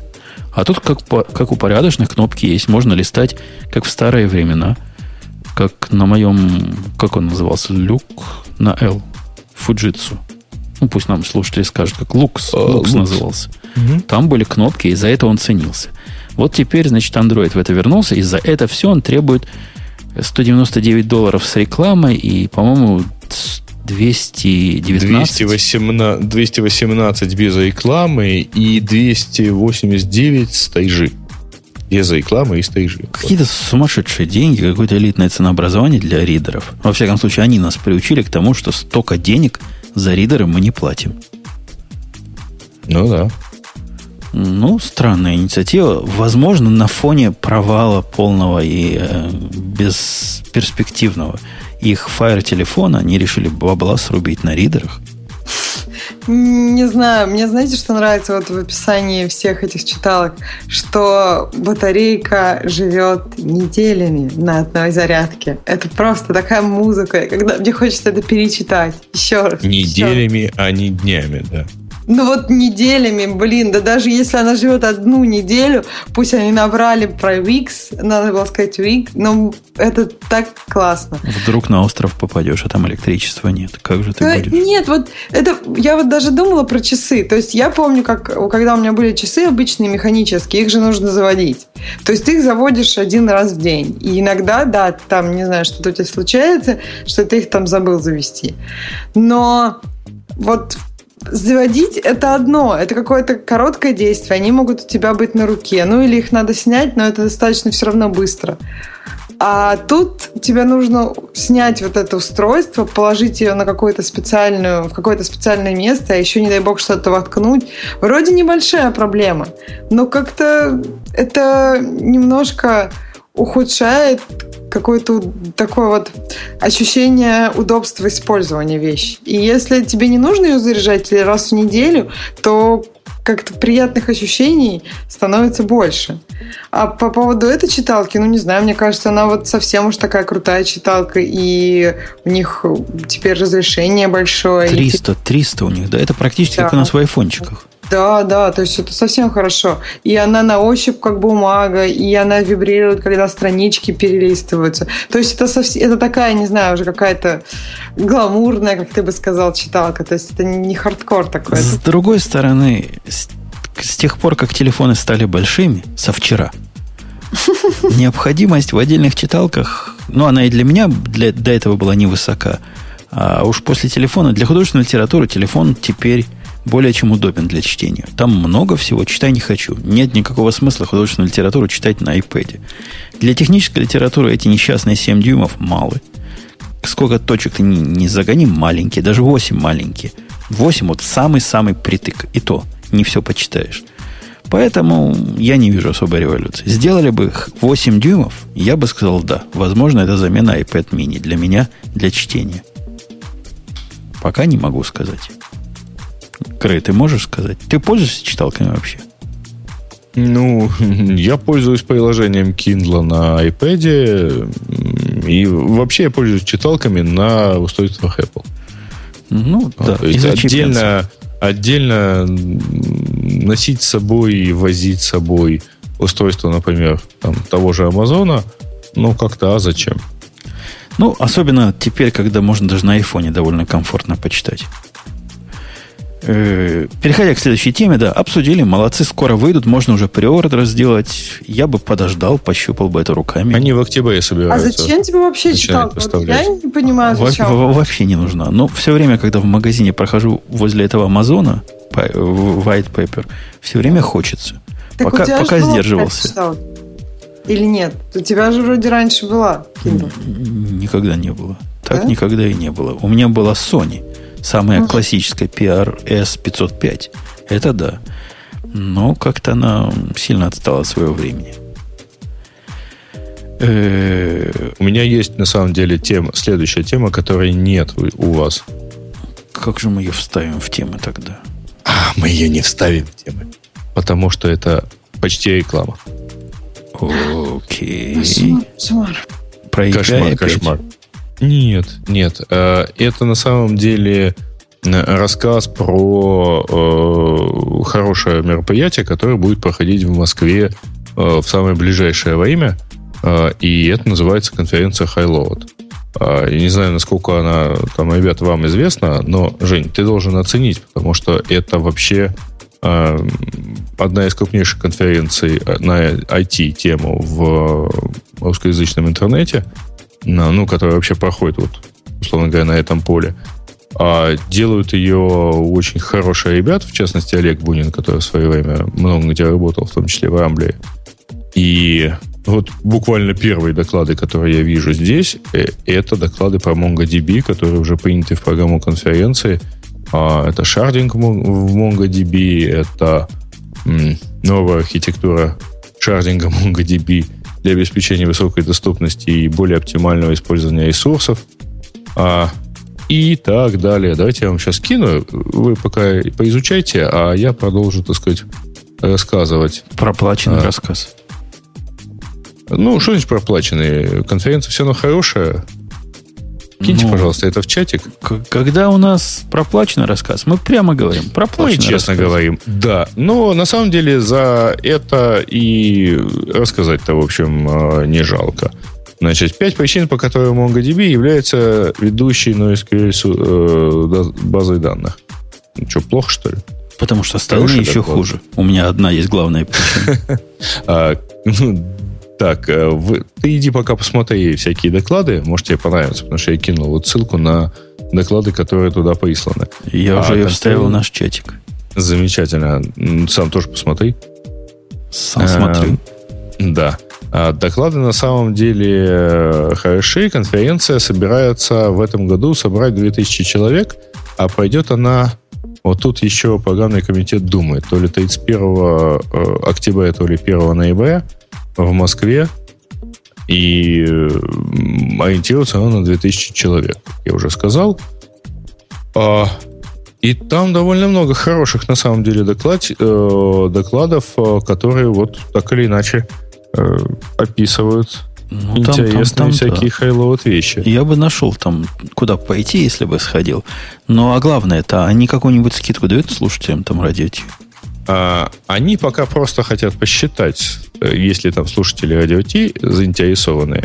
Ну, вот. А чтобы туда сходить, надо пойти по адресу highload.ru slash radio Ну, или радио минус T, да. А мы дадим в шоу-нотках ссылочку. Ну, конечно. И, возможно, нам за это что-то капнет, да? То есть не А, нам, нам-то ну, уже все капнуло. Да, Слушайте. пользователям, да. Значит, э, ну тут вот я поэтому закопался в темы и просто радуюсь, потому что там действительно много интересных вещей. вот тебя конкретно интересуют многомерные базы данных, асинхронная репликация без цензуры, А вот смотри, программный комитет еще думает, принимать ли а, доклад про докер, закат виртуализации или зачем нужна контейнеризация. Вот думает еще. А, ты тебе-то уже это все понятно. Ну, это, собственно, всем уже понятно, кроме, кроме комитета. То есть, э, а что комитету должно быть понятно? Ну, что этот поезд уже здесь. Он не, не нагоняет нас, не догоняет, а он уже здесь. Они уже здесь. Помнишь, Ксюша, анекдот? Про поезд уже здесь нет. Ну, в городе грузины. В городе... О, они уже здесь. В моем детстве такое было. Неужели в твоем такого не было? Нет, я слишком Ты слишком культурная девушка. А, я, я не понял, Женя, что ты имеешь против жителей штата Джорджия? Ничего не имею. Такой был анекдот во времена моего детства. Что я могу сказать? В общем, а, понятно. понятно. Вот такая тема была от Грея. А теперь тема нормальная, неоплачиваемая. Ксюша, какая тема? Так. Э, мне кажется, что мы грустно как-то обсудили iOS 8. У меня до сих пор сердце болит. Она хорошая, она, не знаю, мне кажется, она стала ну, не такая новая. Намного, не такая iOS. новая, как э, iOS 7 это была новинка. Это так было вырви глаз. Это был взрыв мозга, а не новинка. А и обратите внимание, и это разработчик этому разработчику перерисую иконки в операционной системе, он будет считать, что она будет супер новая, а куча добавленных функций его не волнует. Не, не волнует. Для телефон и смартфон это утилитарное устройство. Да, замечательная новость про 2,5 миллиарда. За что выдают? За Майнкрафт. Я так и подумала, что Грейд это захочет обсудить. Я не то чтобы захотел обсудить, потому что я, честно говоря, Майнкрафт знаю только по рассказам младшего сына. А, который в него активно играет. Но да, реально Microsoft действительно, кажется, все-таки покупает. Не кажется, уже точно покупает. Да, совершенно официально покупает. А в чем, да. да, почему бы Microsoft это не покупать? А, а скажите мне, товарищи разработчики, а нафига оно им? Microsoft? Да. Ну, одна из главных идей, на которых сходятся ведущие и прочие неведущие аналитики, в том, что Microsoft движется в сторону немножко другой аудитории. То есть сейчас Microsoft э, в аудитории там детей, подростков и примерно вот та- таких вот Э, ну, как бы такой возрастной группы совсем не занимает никакую нишу. Ну, есть Xbox, конечно, но вот они хотят еще более там утвердиться, но в принципе в этом есть какой-то смысл, потому что эти же дети вырастают в итоге, и у них появляются деньги, и если они будут приверженцы именно Microsoft, то это будущее для всех девайсов. Пока что Microsoft, по-моему, не очень, ну, в телефончиках и планшетах они не сильно растут, практически никак, 3% как было, так и осталось. А в каких-то других сферах тоже не сказать, чтобы все выкидывают маки и переходят на Windows. Поэтому Слушайте, надо... а у меня есть более простое объяснение. Они просто покупают самую популярную игру на Xbox. Ну, потому что Minecraft действительно самая популярная игра на, на Xbox, как они сами сообщают в пресс-релизе. И они просто, условно говоря, поглощают а, такой независимый title, который, ну, теперь он будет приносить деньги именно им. И все. А мне кажется, я вчера прочитал грустнейшую статью, даже жене перед сном рассказал, она говорит, что ж ты меня расстроил перед сном. Теперь плохие сны. Я ей рассказал историю э, RadioShack а, которая войдет, э, Который наверное... вот, вот закроется совсем, да? Ну, он уже то ли подает, то ли уже подал на банкротство. Ну, магазины я еще видел. Войдет в историю, наверное, Гарварда всяких, когда будут учить по бизнесу, как не надо было делать. Мне кажется, Майнкрафт, который join Microsoft, это как раз вот в эту же струю. Попытка догнать все паровозы сразу. Со это, стороны Microsoft? Да, это настолько не майкрософтовское место, это настолько не майкрософтовское все, что я уверен, это тоже войдет в учебники. Что Почему ты Microsoft в виду? ошибся? Издание игр? Да это не игра. Minecraft, ну, какая-то игра. Это такой такая социальная community развлечение. Нет, ну, слушай, во-первых, это все равно некая игра. А, то есть это, это софт, это там title, изданный э, под, как, под какие-то определенные платформы. А Microsoft вообще принимает и давно довольно э, участие в издании игр. Ну, там, я в свое время, там, лет 10 назад, э, вполне себе активно игрался в некоторые такие игры. Майнкрафт с точки зрения игры это какое-то убожество. Майнкрафт с точки зрения явления это совсем другое дело. Это явление другого порядка. Это то же самое, что сказать про биткоин. Это, значит, система, которая заменяет платежи. Да нет, это какая-то вещь в себе. И Майнкрафт это тоже явление. Microsoft купила явление, а не игру. Повторить такую игру Microsoft было бы вполне возможно. Сделали бы свой собственный Майнкрафт. Но не в этом суть. А суть в том, что они хотят вот в эту движуху влезть. И эта движуха настолько не майкрософтовская, что мне даже трудно найти более несовместимые вещи. Microsoft и Minecraft. Ну, а кто, по-твоему, совместим с Майнкрафтом? Кто бы их купил, это было бы логично. Ну, Google был бы логичнее уж точно. Почему? То есть Google какой-то современный, а Microsoft да такой нет, Google, Google же продает нас с вами. И в этом смысле мне бы понятно было, зачем все попытки Гугла влезть на рынок какой-то социальщины, это чтобы нас получше продавать. Это бы им помогло нас получше продавать. Это было бы вполне в концепции Гугла. С Microsoft как-то оно не так. Во всяком Почему? случае, пока. Тот же хочет идти туда, он там, и у него есть поисковик, у него есть тоже какая-то возможность, ну, как, какие-то желания социальщины у него всегда были, просто они не получаются.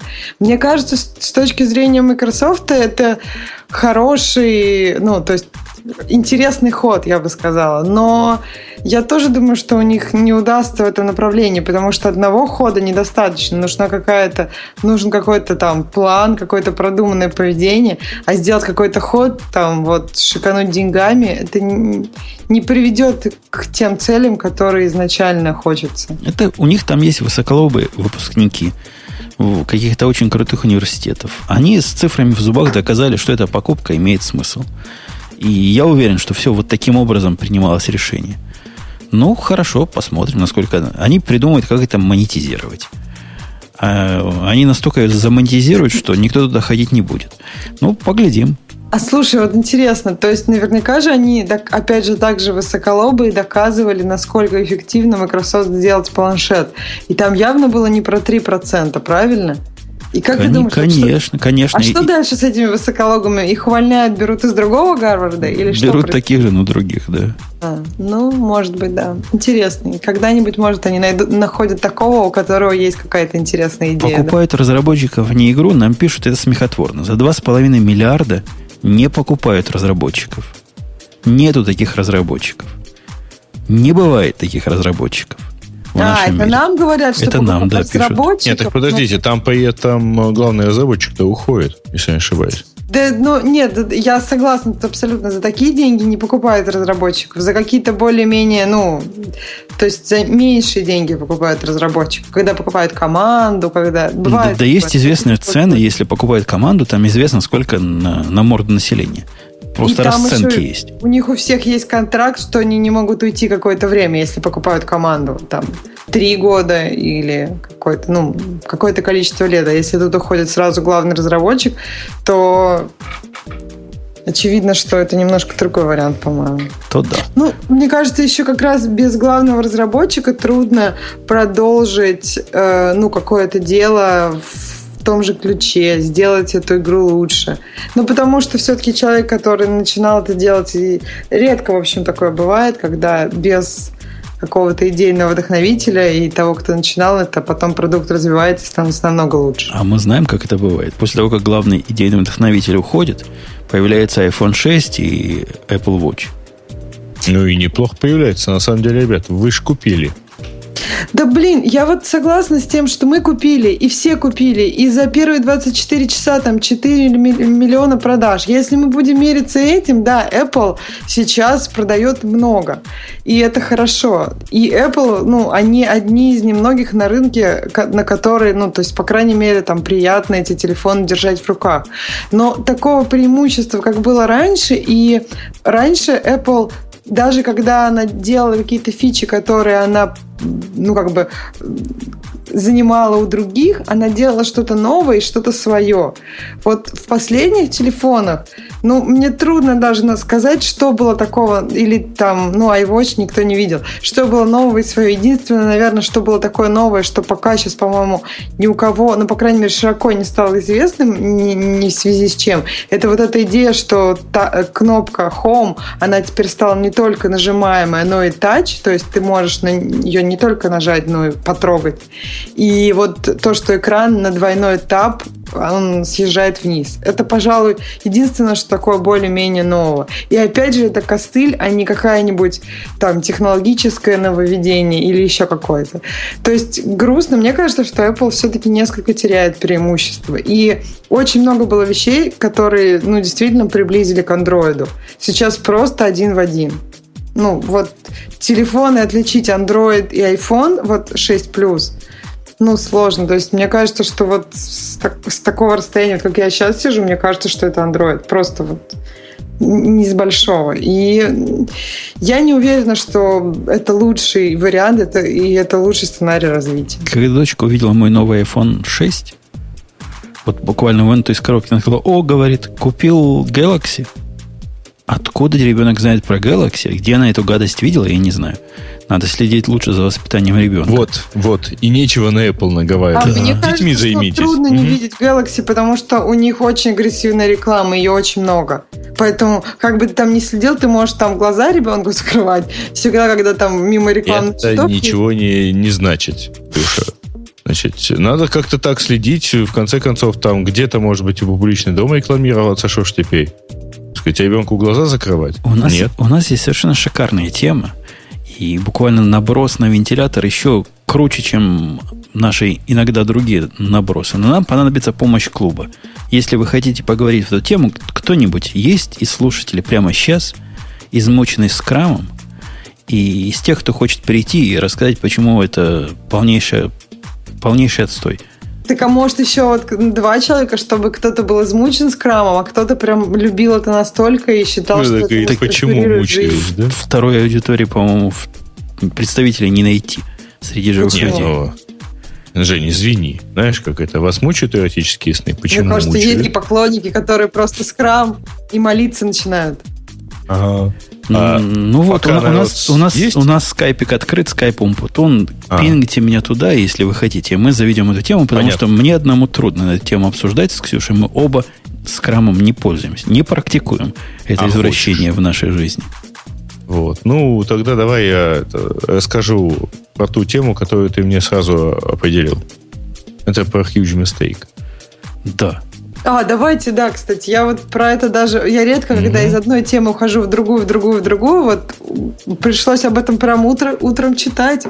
Давайте об этом. Ужасно.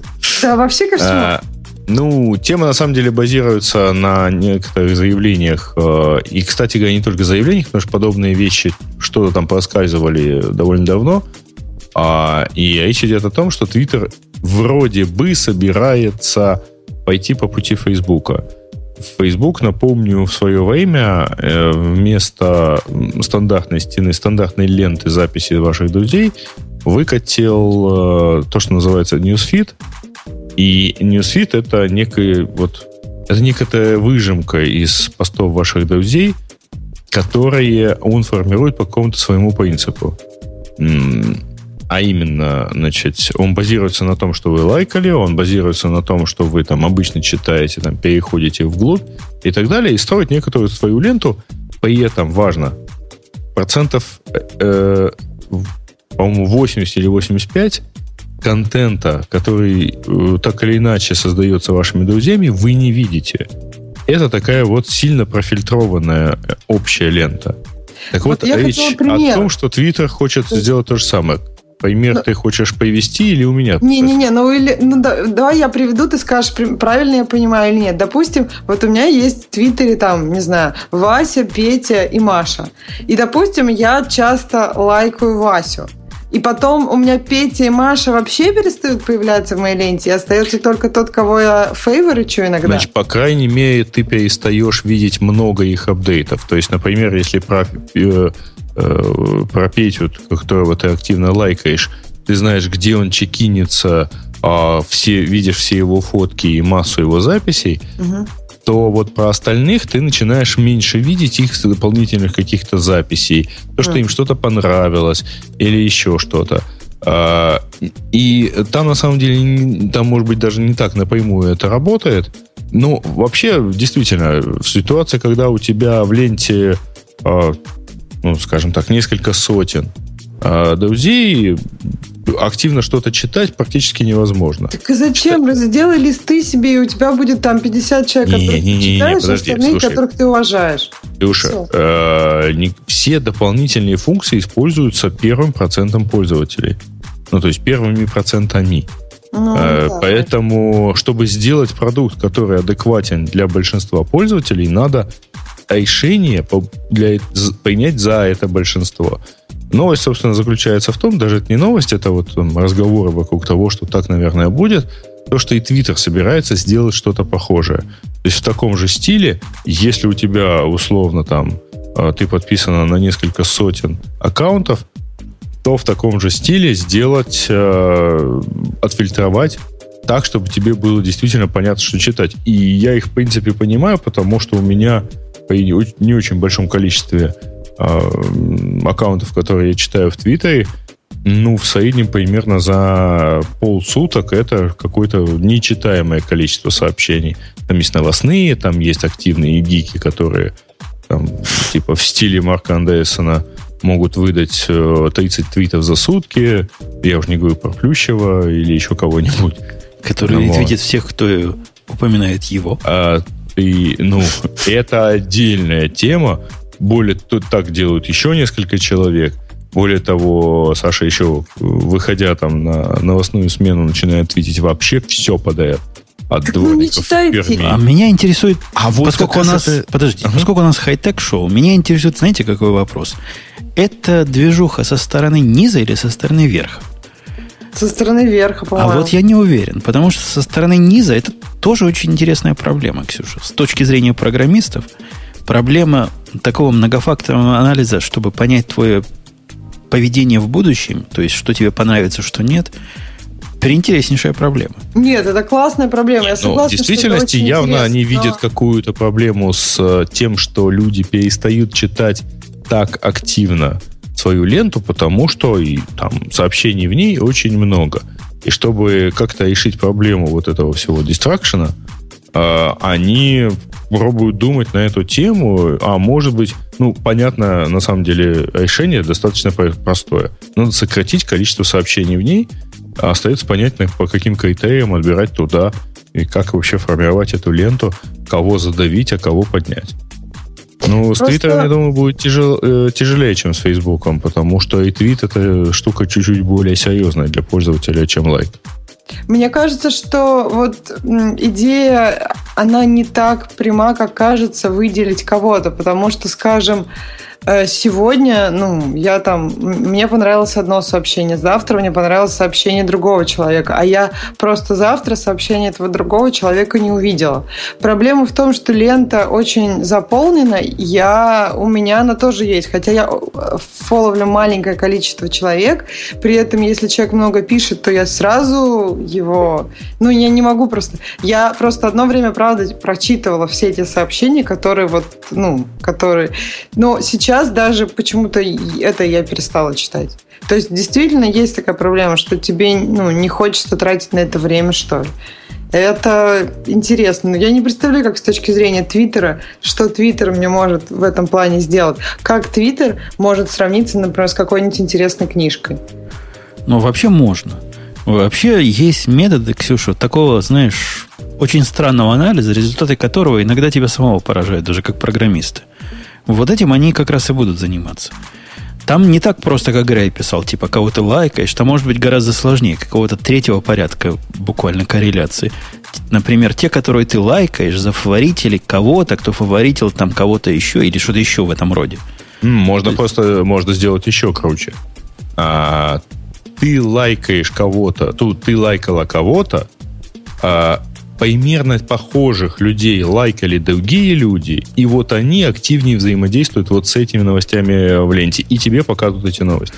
Ну, правда, при условии, что ты подписана на исходные э, там, темы. С технической есть... точки зрения это интересный челлендж, несомненно. Но с практической точки зрения, если посмотреть, например, на, на то, на чем они могут основываться, например, на аналитику Твиттера, теперь которая доступна всем, и мы обсуждали несколько раз назад, я понимаю, что из моих бы сообщений они э, вот так засовывали с моим фолловером. Даже не совсем то, что я бы хотел, чтобы до них дошло. Например, у меня самые популярные, вообще популярнее всего за все времена, вот за все времена, сколько аналитик меня анализирует, знаете, какое сообщение? Где фоточка Но. коробочки iPhone 6. То есть для меня это абсолютно проходная фигня. Ну, за, за это сам за, засобачил и все. Второе, где я опубликовал ссылку на Playboy с девушками на фоне ковра. То есть это вообще не моя целевая аудитория, по большому счету, люди, которые вот это все лайкают, и которым все это доставляет. А, как это принято говорить в Америке у вас? Uh, it's not a problem, it's opportunity. Ну, может быть. Но Тебе поскольку я не всего удается. Какую-то, какую-то ерунду лайкают. Переставай заниматься порнографией в виде программирования. Займись настоящей порнографией. Нет, ну правда, вот когда какую-то шутку ты, например, э, постишь, ее э, гораздо больше на нее отклик, чем какая-нибудь серьезная, но интересная вещь. Слушайте, я серьез... знаю, э, что вы мне рассказываете, товарищи. Я прекрасно знаю, как возбудить по, примерно там половину гиковского сообщества. Надо сравнить iPhone с Android. Ну, Неважно да. вообще, что именно я сравню с чем именно. Я могу сравнить пользователей iPhone с пользователем Android. Могу вообще просто сравнить слово iPhone и Android. Набежит примерно полторы тысячи человек. Э, ну, вот да, на пустом месте. Чем, причем в основном пользователи Android. Ну, у них известный комплекс неполноценности, их ни с кем ну, Вы же понимаете, нельзя. зачем я это говорю, чтобы набежали как раз опять. В радио Ти. Сказать, для чего ты был неправ. Ну да, два километра бежать, сказать, что они мне, э, я им безразличен, да. Да, на каждое сообщение, где я ругаю iPhone, ругаю, не хвалю, заметьте, обязательно придет человек, который гордо скажет, а у нас в андроиде все лучше. Да, да, да. Ну, вот я примерно про это написал, что пользователи айфонах гордятся самым лучшим телефоном, а пользователи андроида считают, что их телефон, ну, что iPhone не лучше, чем Android. Разница я, я бы понял, понял, если бы они приходили на посты, которые я хвалю, но и так же уже бьем его, правильно? Уже забили, уже ногами мы с Ксюшей запинали это. Ну да, у вас есть Android, молодцы. А еще, знаете, есть BlackBerry. Тоже крутецкая штука. Что вы забили ногами его за похожесть на Android. Поэтому люди пойдут. Пойдут, не сомневайтесь. А Linux точно рулит. Linux рулит просто бомбо, бомбовыми... Особенно на десктопах. Угу. Да, да, да. Нам сказали, что вы несете. Какой процент? А на целые 70%, если правильно через порнолаб посчитать. В темах наших слушателей было. Это они просто еще приставки считают, да. Ну, ход сомнительный. Твиттер был прекрасен прямотой. И даже при всей его прямоте было трудно простым смертным понять все это. Теперь же он станет таким же чудовищно непредсказуемым, если они это сделают, и надеюсь, они этого не сделают. Как и чудовищный, с моей точки зрения, Facebook. Ну, как-то решать он... проблему не, надо. Не, не, он не такой предсказуемый на самом деле для новых людей. То есть ты пришел в Твиттер, когда людей там было еще не так много, и там ты как-то без труда выбрал интересных себе и так далее. Сейчас туда приходят люди. Они начинают выбирать людей, кого они хотели бы читать. То есть это какие-то известные личности, которых они, например, видели в телевизоре. Они их читают, что-то им пишут, им не отвечают. Они не, ну, то есть у них нет какого-то понимания, зачем им это надо и так далее.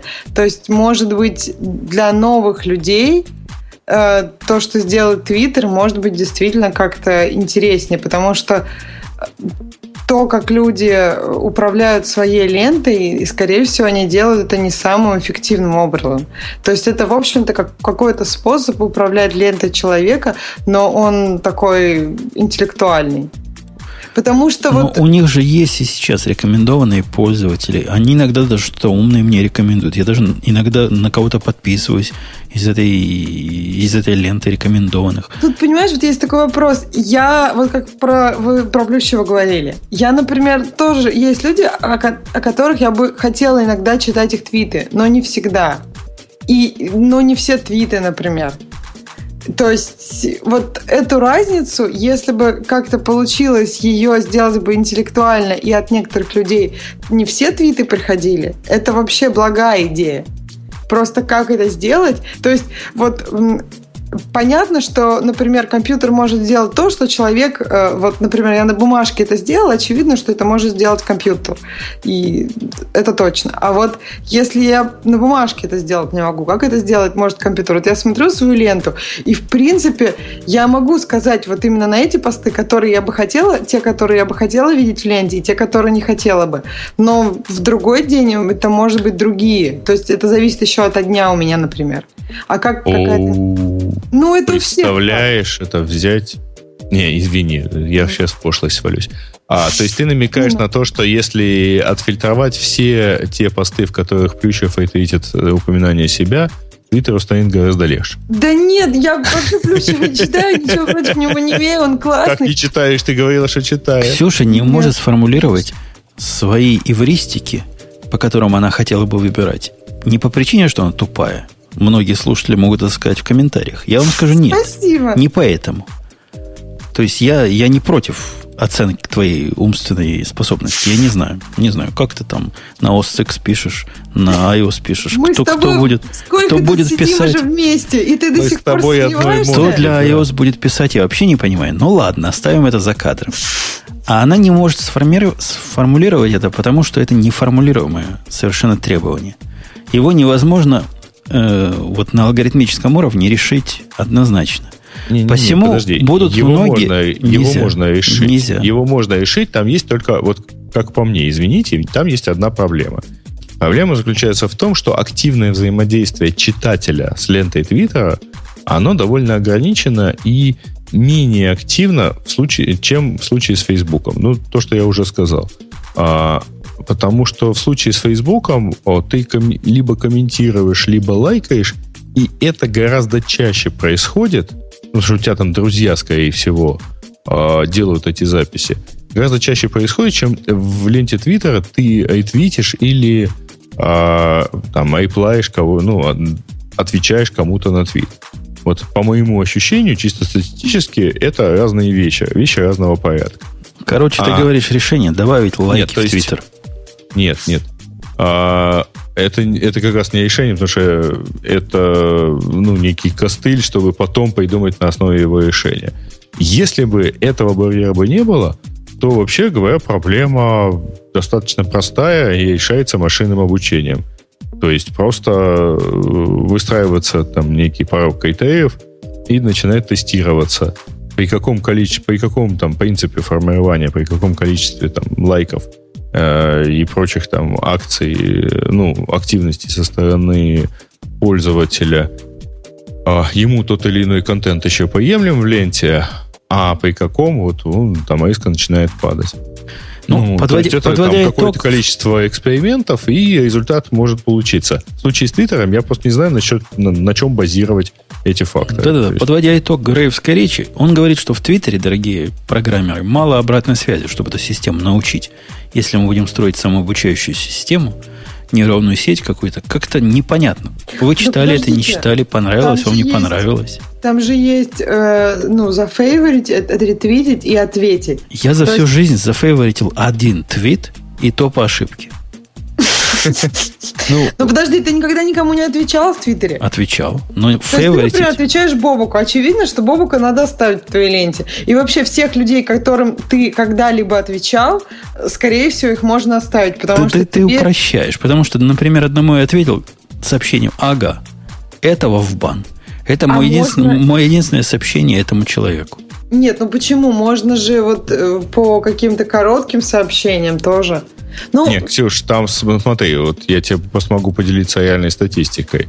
Если я даю ссылку в Твиттере, угу. то по ней то там, ну, некий твит, анонс, например, поста в блоге, а, то по ссылке переходит несколько сотен человек, а реплает примерно несколько человек, и фейворит заносит, ну, там, полтора десятка. А при этом отслеживать клики по ссылкам, в принципе, можно, но там, ну, там выше уровень шума, потому что многие просто кликают на все ссылки. А, на все ссылки кликает Flipboard, потому что он идет по ленте и вытягивает все ссылки так себе. разве да? нельзя отфильтровывать тех, кто просто вытягивает всякие ссылки? А хотя это тоже Все, может значить, конечно, можно, да. Но с другой стороны, э, тот факт, что я кликаю по ссылке, с одной стороны, это хорошо, а с другой стороны, а если в сообщении нет ссылки, что тебе не показывать вообще? А такого могучего фактора нету. Ксюша, к сожалению, для вот таких систем, которые ты пытаешься сейчас сходу придумать, не существует детерминированных алгоритмов. То я есть согласна, невозможно построить согласна. алгоритм, как это сделать правильно. Можно сделать как-то, чтобы было похоже на то, что пользователь ожидает. Ну, с определенной степенью вероятности. Это уже вероятностные модели. Ну, они интересны, да, для программирования. Ну, да. Но для пользователя всегда будут недовольны. Вот я, я хочу все видеть, и мне не надо ваш ум, дорогой Твиттер, поэтому не становитесь Фейсбуком, подводя итог. У нас уже есть Фейсбук, хватит нам одного. Ну, можно в качестве кажется, примера те, привести всякие. Этим, угу. сам, те вот, кто м, могут управлять своей лентой сам, им не нужно какое-то чужое управление. Ну, точнее, оно, может быть, было бы интересным, но э, я могу справиться со своей лентой более-менее сама. А те, кто не думают об этом и не понимают механизм, как, как можно это сделать, то есть листы какие-нибудь, например, то да, им... Тюша, может... я буду циничен. У Твиттера примерно 200 миллионов пользователей, и в, в этом масштабе наплевать на первые сотню тысяч вполне ну. допустимо. А следовательно, ты вместе с Женей получите такую персонализированную ленту, даже если ее наспех не хотите.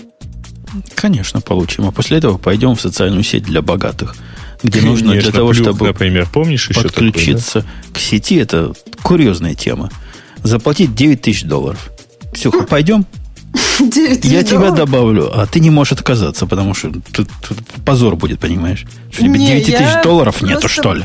Не, мне кажется, если Твиттер станет таким, ну, просто будет минус одна социальная сеть, и это хорошо. Тогда у меня просто не останется ни одной социальной сети. И это тоже неплохо, потому что, ну, Facebook, вот, например, я точно знаю, что Facebook ничего не сможет, э, ну, у них мало обратной связи, потому что я просто туда захожу, кликаю на свои сообщения, отвечаю, все, и я не смотрю свою ленту никогда. У них нет никакой информации об этом. Нет, то Нетрополитен. Это сети, о которой я говорю, это не шутка. Это реальный проект. Для того, чтобы присоединиться к нему, надо заплатить 6 тысяч долларов и 3 тысячи долларов на, на год. Э, то есть 9 тысяч долларов – это твой минимальный взнос. После этого становишься членом этой элитной сети. И что? Ну, она, она как, как все они. Ничем не отличается, за исключением цены. Больше всего, говорят, похоже на Google+, только немножко обрезанный и недопиленный те, кто там есть. Но зато ты сможешь... Это, это практически как вот эта программа за 999 долларов 99 центов I'm Rich для айфона. Можно показать на, на Я вечеринке. Я даже найти ее не могу. Как она называется-то? Ну, раньше была с красной кнопкой. Metropolitan Social Network? Нет Трополитен. А если ты в наши а. темы пойдешь, то увидишь, что она сейчас прямо выбрана. Ага. Это, это настоящая новость. Метрополитен. Ага, да-да-да, я нашла. Нет, вот прям take action today. Кошмар какой-то. Это просто, да, взрывает. Я предлагаю сделать более крутую сеть. Вот. Э, просто там, чтобы вход там стоил 15 тысяч. Это как раз. Ну, ну, ну, что это для, ну, что это для, для лохов я не знаю. Э, почему для лохов? Для нищебродов. Для, нищ... для лохов и нищебродов. 6 тысяч. Плюс 3 тысячи для Инузенова. На входе потребовать предъявить Apple Watch золотой частный самолет. И вот тогда пускаем. Да, не, есть, не, не, есть еще куда расти. А, запускать надо за день до выхода нового айфона и требовать предъявлять новый iPhone. Тогда Потому только работники Apple попадут. Вряд У которых новый iPhone еще до того появился. Зато, представляешь, сколько денег можно собрать на то, что мужик, у меня он есть, но с собой не взял. Из э, интересных тем, не, тоже, тоже курьез, тоже нельзя это особым интересом назвать, но на неделе вышел м, битторрентовская имплементация борьбы с всемогущим FSB и NSA. А? Речь идет А, о Blip, Блипе. Да. который стал публичной альфой. Я не знаю ни Жаль, одного человека, до нас не дошел. который... Гриша им пользуется. Я, я тоже его поставил. Программа, конечно, не альфа. Ну, какая это альфа? Я не знаю такой буквы до альфы. Надо вот букву левее альфа поставить. Сырая очень. Работает, We э, call it beta because it better than nothing. Ага. работает менее чем условно. Но если вы устанавливаете, вы, вы можете сгенерировать такой свой хэш или свой ID, такой ключ, в котором вовсе не обязательно указывать никакие данные про себя, абсолютно анонимно. Раздаете этот ключ и общаетесь, как Бобук любит вот в своей альтернативной системе общаться. Ну, Он- в BitMessage. Да, а это блип, это другой. Это peer-to-peer, в общем, никаких серверов внутри не задействовано, вся коммуникация полностью encrypted, и ничего не сохраняется на серверах, которых как бы и нет, а все сохраняется только у тебя и тоже. Все приватно и все, Почти, и все. почти старая, старая ICQ, которая на сервере только авторизовывалась, а сообщения рассылались, в общем, peer-to-peer. Тут даже авторизации нет, поэтому тут для шпионов самое разгулье. Не надо никакого камня там и всяких прочих методов. Пользуйтесь блипом, дорогие шпионы. Хотя, конечно, у вас должны быть крепкие нервы, но у шпионов-то они крепкие. Но для нормального человека программа, из которой нельзя выйти, она вызывает некий ступор, конечно. То есть вообще нельзя. Ну, трудно прямо выйти. Вообще, она такая неубиваемая. Вот, вот сидит и сидит, и не убивается никак. Ну, так, да, как-то как работает. И, конечно, допилят. И у нас уже есть прецеденты, когда BitTorrent допиливал другие проекты почти до рабочего состояния, типа тот же самый BitTorrent Sync, который более-менее условно работает в определенной ситуации. Но, видимо, и Blip будет примерно так же условно работать когда-нибудь. Пока нет. Пока, если вы хотите слить какие-то данные, попробуйте найти более другой способ. Этот уж слишком гиковский и слишком сырой. попробуйте. Ну, тут еще более гиковский, насколько я понимаю. Ну, что, нет, по-моему, принцип примерно такой же. Вот такая вот. Ксюшенька, что на тебя смотрит? Тема слушателей. Вот прямо О. смотрит тебе в глаз? Да. Кушать Ну, хочет скажи, скажи. А, а, собственно, кстати, да, заметка к предыдущей теме, сайт Metropolitan Info мне не отвечает. Это радио Ти-эффект его покрыл. Думаешь? Ну, Практически уверен. То есть Синет на него не подействовал, а радио Ти его положило окончательно. Да кто тот Синет читает? Ну ладно, давай. Ага, ну тогда первая тема в э, темах слушателей э, это про то, что мы отпускаем глупые шутки на 1%. А на самом деле, уж, по-моему, человек прикалывается. Вот. А на самом Ты- деле, ты- действительно понял, это читал до 1,75. конца только? Нет, я, когда я прочитал про православный рейтинг от Pornhub, это, конечно, круто. Молодец. Кондовый во всех смыслах. То есть стоит и не двигается. Мгм. А, пользователи Windows проводят на сайте в среднем на одну минуту меньше времени, чем пользователи Linux. Да пользователи Linux параллельно ядро компилят. Ну, Поэтому у них все медленно двигается. Пользователь Linux там долго, потому что они все, что могут посмотреть, это картинки, которые сменяют друг друга. мгм. У них, э, как это называется, майкрософтский плеер, который сегодня мы тоже не обсудили, и у Netflix теперь будет доступен для Unix. Э, Silverlight. У них Silverlight Ага. не работает, поэтому как, как они, как они эту порнуху смотреть будут? Нет, так они, соответственно, скачивают его. Потом, Хотя, не, на потом Windows он тоже не по декодируют, а потом смотрят в M-плеере. Короче, да. В общем, у Linux не 1%, а 1, а жалкий процент плюс 75 жалких сотых процента. То Ну, есть 1,75 жалких процентов. Но у вашего Мака всего 11%, тоже не 90%. Ну что ты? Ужасно. Жалко. Жалко, жалко.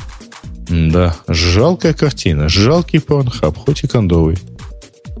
Следующая тема. Rust 1.0 к концу года обещают. И там прям подробная статья о том, куда Rust будет двигаться. Но мы это Бобуку оставим, который вдруг Да, у забежит и меня расскажет. нет своего сложившегося мнения на эту тему, да. Ну, А. вообще про Rust нам, Ксюша, с тобой надо растом заняться. Почему мы, мы с тобой Go, мы Go уже занимались, я уже Go знаю. А. Теперь надо Rust, потому что... Мне хватает Java из нового.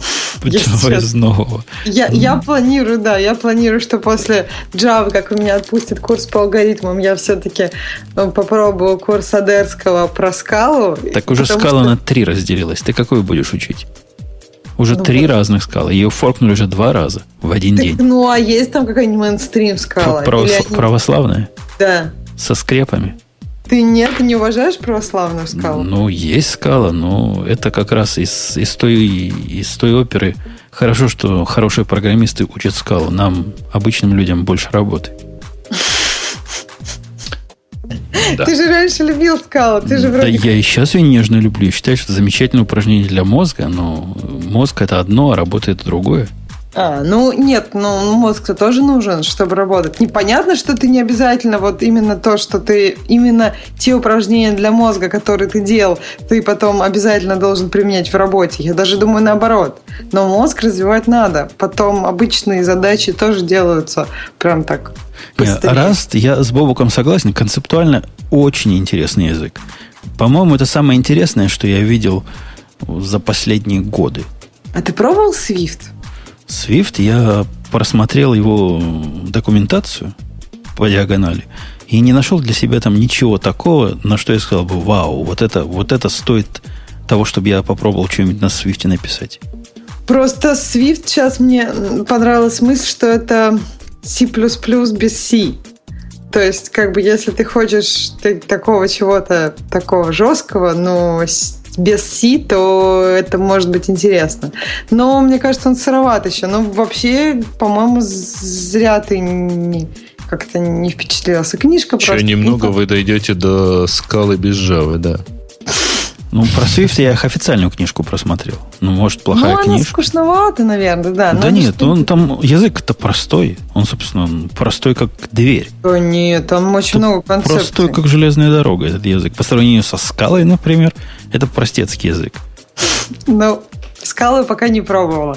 Может быть, да, когда я попробую скалы, мне будет казаться писать на Swift просто вдохновение. Я, мне кажется, что Swift делает э, простые вещи еще проще, ну, и как бы он пытается упростить сложные вещи, но на нем можно создать очень такие интересные архитектуры, которые, ну, не знаю, мне кажется, он интересный достаточно.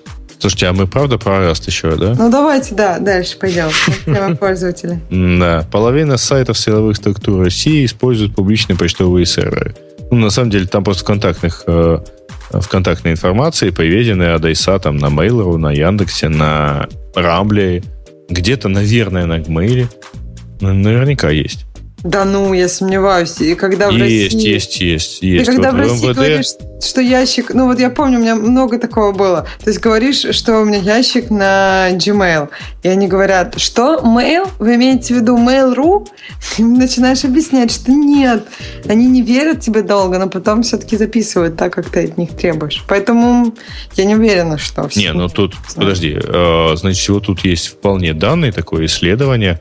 У трех из э, э, какого-то безумного количества, э, ну, на самом деле, не очень безумного, вот, на самом деле, там что-то в районе 80 сайтов э, в полиции, то есть в МВД России, э, контактный адрес на, находится на Gmail. Вот. А, что а, в прокуратуре плохого? один а, ну, собственно, в чем тут новость? Ну, допустим, УВД России по Камчатскому краю – у них Mail.ru адрес.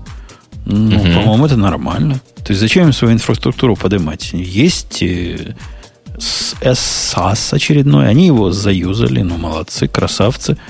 Ну, я не вижу Жень, никакой проблемы.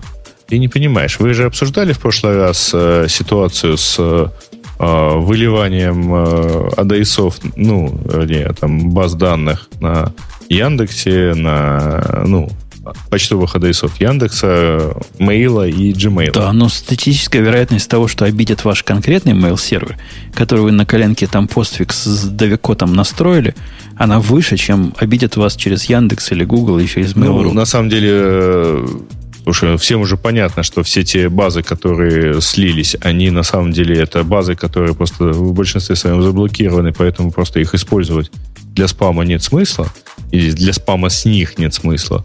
И поэтому их просто, ну, вот таким образом использовали. Но вот посмотри на такую цепочку. Сначала мы э, показываем наглядно, что вот видите, целые миллионы адресов конкретных почтовых э, сервисов оказ, оказались скомпрометированы.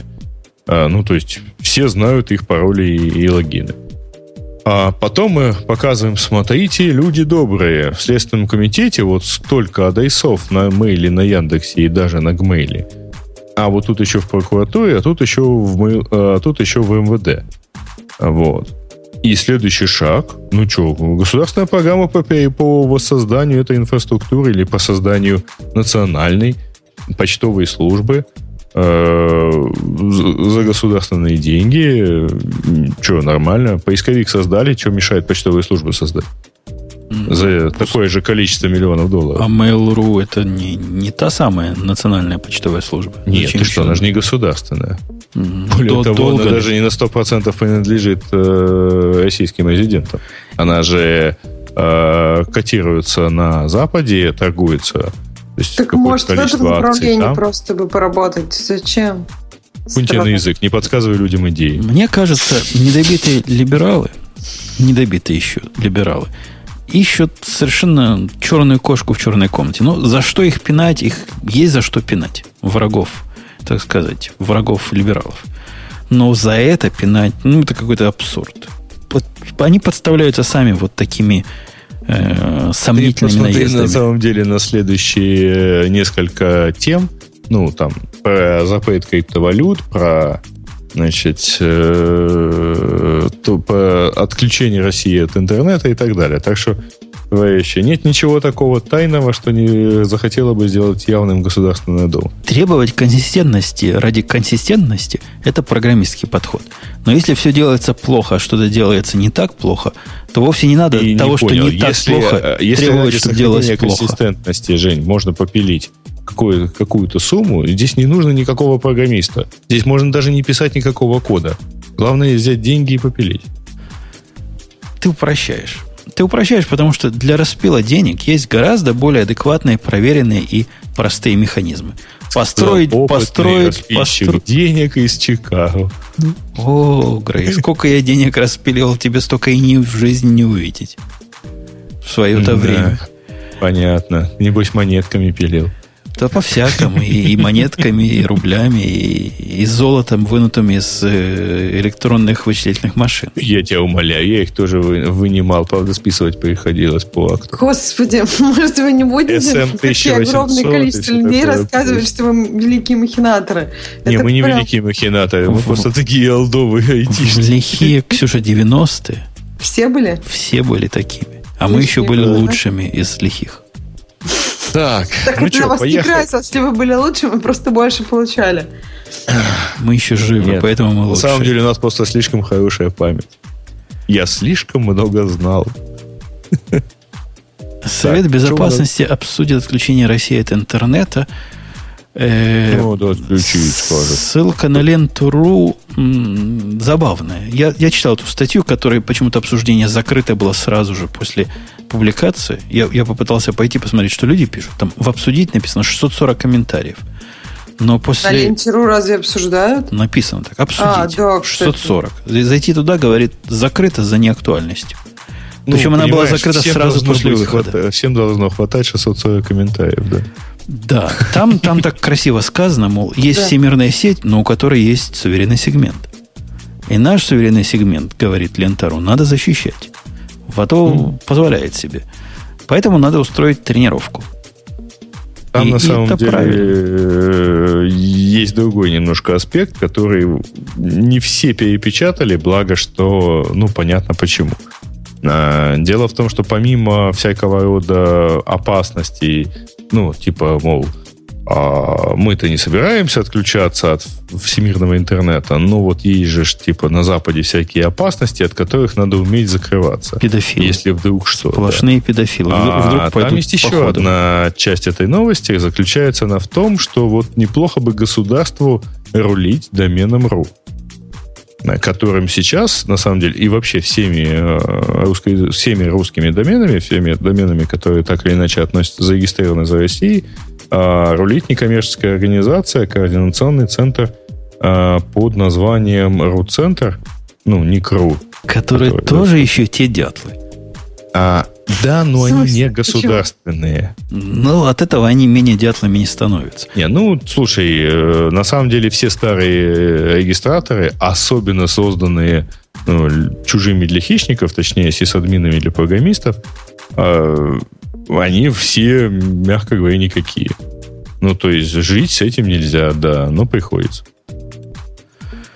Ну, в общем, потренируются. Они обсуждают с технической точки зрения, по-моему, нарушение целостности сети, а не замену корневых серверов. То есть это не связано с э, DNS, а связано с адресацией пакетов. Не-не, с DNS оно тоже связано. с DNS связана они, бизнес-идея. Ну, то они, условно говоря, разделяют это дело и вторую часть идеи подают немножко отдельно. Ну, видимо, так, чтобы никто не заметил. Ну, потому что идея про DNS и домены это как раз идея про вот такую вот отдельную часть. И это, на самом деле, сильно более серьезно, чем попытки оборвать какие-то э, там оплинки, потому что, ну, понятно, что в существующей системе связанности оборвать все оплинки из России в мир практически невозможно. Ну, То есть за ними просто не уследишь. Или, или это означает просто положить интернет. Нет, нет Почему нескольких положить? точек. Почему положить? Десяток А, есть магистральных провайдеров у вас, насколько я знаю. Да, понимаешь, не-не-не. В России система такова, поскольку все это развивалось достаточно хаотично, в России система такова, что часть э, Москвы может общаться с другой частью Москвы через западные оплинки. Ну, через, через оплинки к западным серверам. Или через оплинки к западным провайдерам услуг. Потому что есть, например, по-моему, ну, есть всякие провайдеры, которые в, то- в свое время пришли, например, на MSX. И результат, в результате, положив, э, условно говоря, зарубежные оплинки, можно положить связанность внут- внутри страны. Даже не можно, а совершенно точно положишь какую-то Ну, часть связанности. А ведь это правильно, это хорошо. То есть это будет как раз то самое действие в сторону запланированной э, несвязанности нашей сети и самодостаточности. После того, как восстановят связанность в Москве, будет большое дело. То есть теперь мы можем, мы, Москва, можем жить без этих недобитых буржуев и америкосов, что, в общем, сама по себе достойная цель. Мы Москва, сказал человек из штата Иллинойс. Ну да, я душой с Москвой. Правильно, правильный ход. И жить Дав- без америкосов ты тоже хочешь. да? Давно пора. Так, а что у нас еще? Давайте вон э, скачнем на Shuttleworth, который кто-то решил, что он пофиксил все баги в Ubuntu и пошел заниматься мобильными телефонами. Это Слушайте, к тому, кажется, что- еще в прошлом году мы брали интервью у Shuttleworth э, с Гришей и рассказывали как раз, что Он вот Ну, Ничего есть такого Ubuntu не прекрасно. говорил, да, что он все баги пофиксил и уже Про куда-то... баги, я думаю, что он вообще про Ubuntu предпочитает не говорить, если есть мобильные телефоны, чего нет. Собственно, новость-то в том, что Ubuntu доступна для э, производителей телефонов стала, да, по-моему? Да, Ubuntu Touch. Мгм. То есть вот Ubuntu, которая для мобильных телефонов, она... Ну, есть релиз, да. да. Не, Ну, то, не то, что релиз, а для тех, кого надо, для ОЕМов. Мгм. Ну да, да. То есть можно взять эту сборку и ставить на соответствующие места. Причем первые будут выпущены в Испании и в Китае. Ну, слушай, вообще, я, э, насколько я помню свое ощущение от э, этой системы, они э, ориентируются на... То есть, в отличие от Firefox OS, которая явно бюджетная, а Ubuntu Touch это как раз ориентация на high-end устройство. И в этом отношении Meizu вполне подходит, потому что они под это дело подгоняют хороший, достаточно мощный телефон. Окей. Окей. Я не в большом восторге и не вижу особо больших перспектив, глядя на то, что они сделали с десктопом. Мне трудно поверить, что их чувство прекрасного хватит на то, чтобы сделать менее страшное что-то с э, мобильным. Ну, ладно, выйдут на первые, посмотрим, покрутим. Если ты увидишь его, они в Китае будут и в Испании. Придется съездить, как зашлем корреспондента от нашего радио. В Китае не согласен. В Испанию можно попробовать. Что в Китай А. интересно съездить? Mail.ru купил 100% акций ВКонтакте. Как- Какие-то у вас темы какие-то. Ну, Я тоже не купил, понимаю, Ну и что ладно, тема прям купил. настолько, вот они столько писали, ну, да, купил. Что в Ну. этом такого интересного, инновационного или еще чего-то? Даже вот Minecraft и Microsoft, хотя бы там есть какие-то идеи, но тут вот Это Я не- не невысказанная кажется, политическая активность нашего населения, наших слушателей выливается Слушайте, а в что темы вы хотите, чтобы я обсуждал ролик с Джигурдой про Java? Нет, убери. Даже Ну я просто... Я цивилизованно пропустил откровенно вопиющие выпады против человечности. Ну вот, вот у меня оно получилось, да. Значит, купили себе, купили, значит, вот это вот ВКонтакте и вперед. Ну хорошо, Хорошо, да, ладно. но тут, наверное, А больше... Atlassian рассказал про Stash Data Center. А, Отдельно смешно, что Atlassian, кажется, рекламирует гид. Что смешного это раз? Не понимаю. Ну как? Потому, потому что, извини, они уже Mercurial не рекламируют никак, А они это- рассказывают про гид. Да, они Я тоже никогда не понимаю, не рекламировали что Они купили в свое время бизнес Bitbucket, который абсолютно не был связан с ними. Они прикрутили к Bitbucket гид как э, первого класса продукт. И ну, а- а в чем, в чем, собственно, удивление? Они вовсе не были про Mercurial. Просто им достался такой продукт, который был начи- в начале только про Mercurial. Ну, теперь нет. Ну, Atlassian-то тут при чем? Они идут в ногу с рынком. Рынок хочет гита Не знаю. побольше.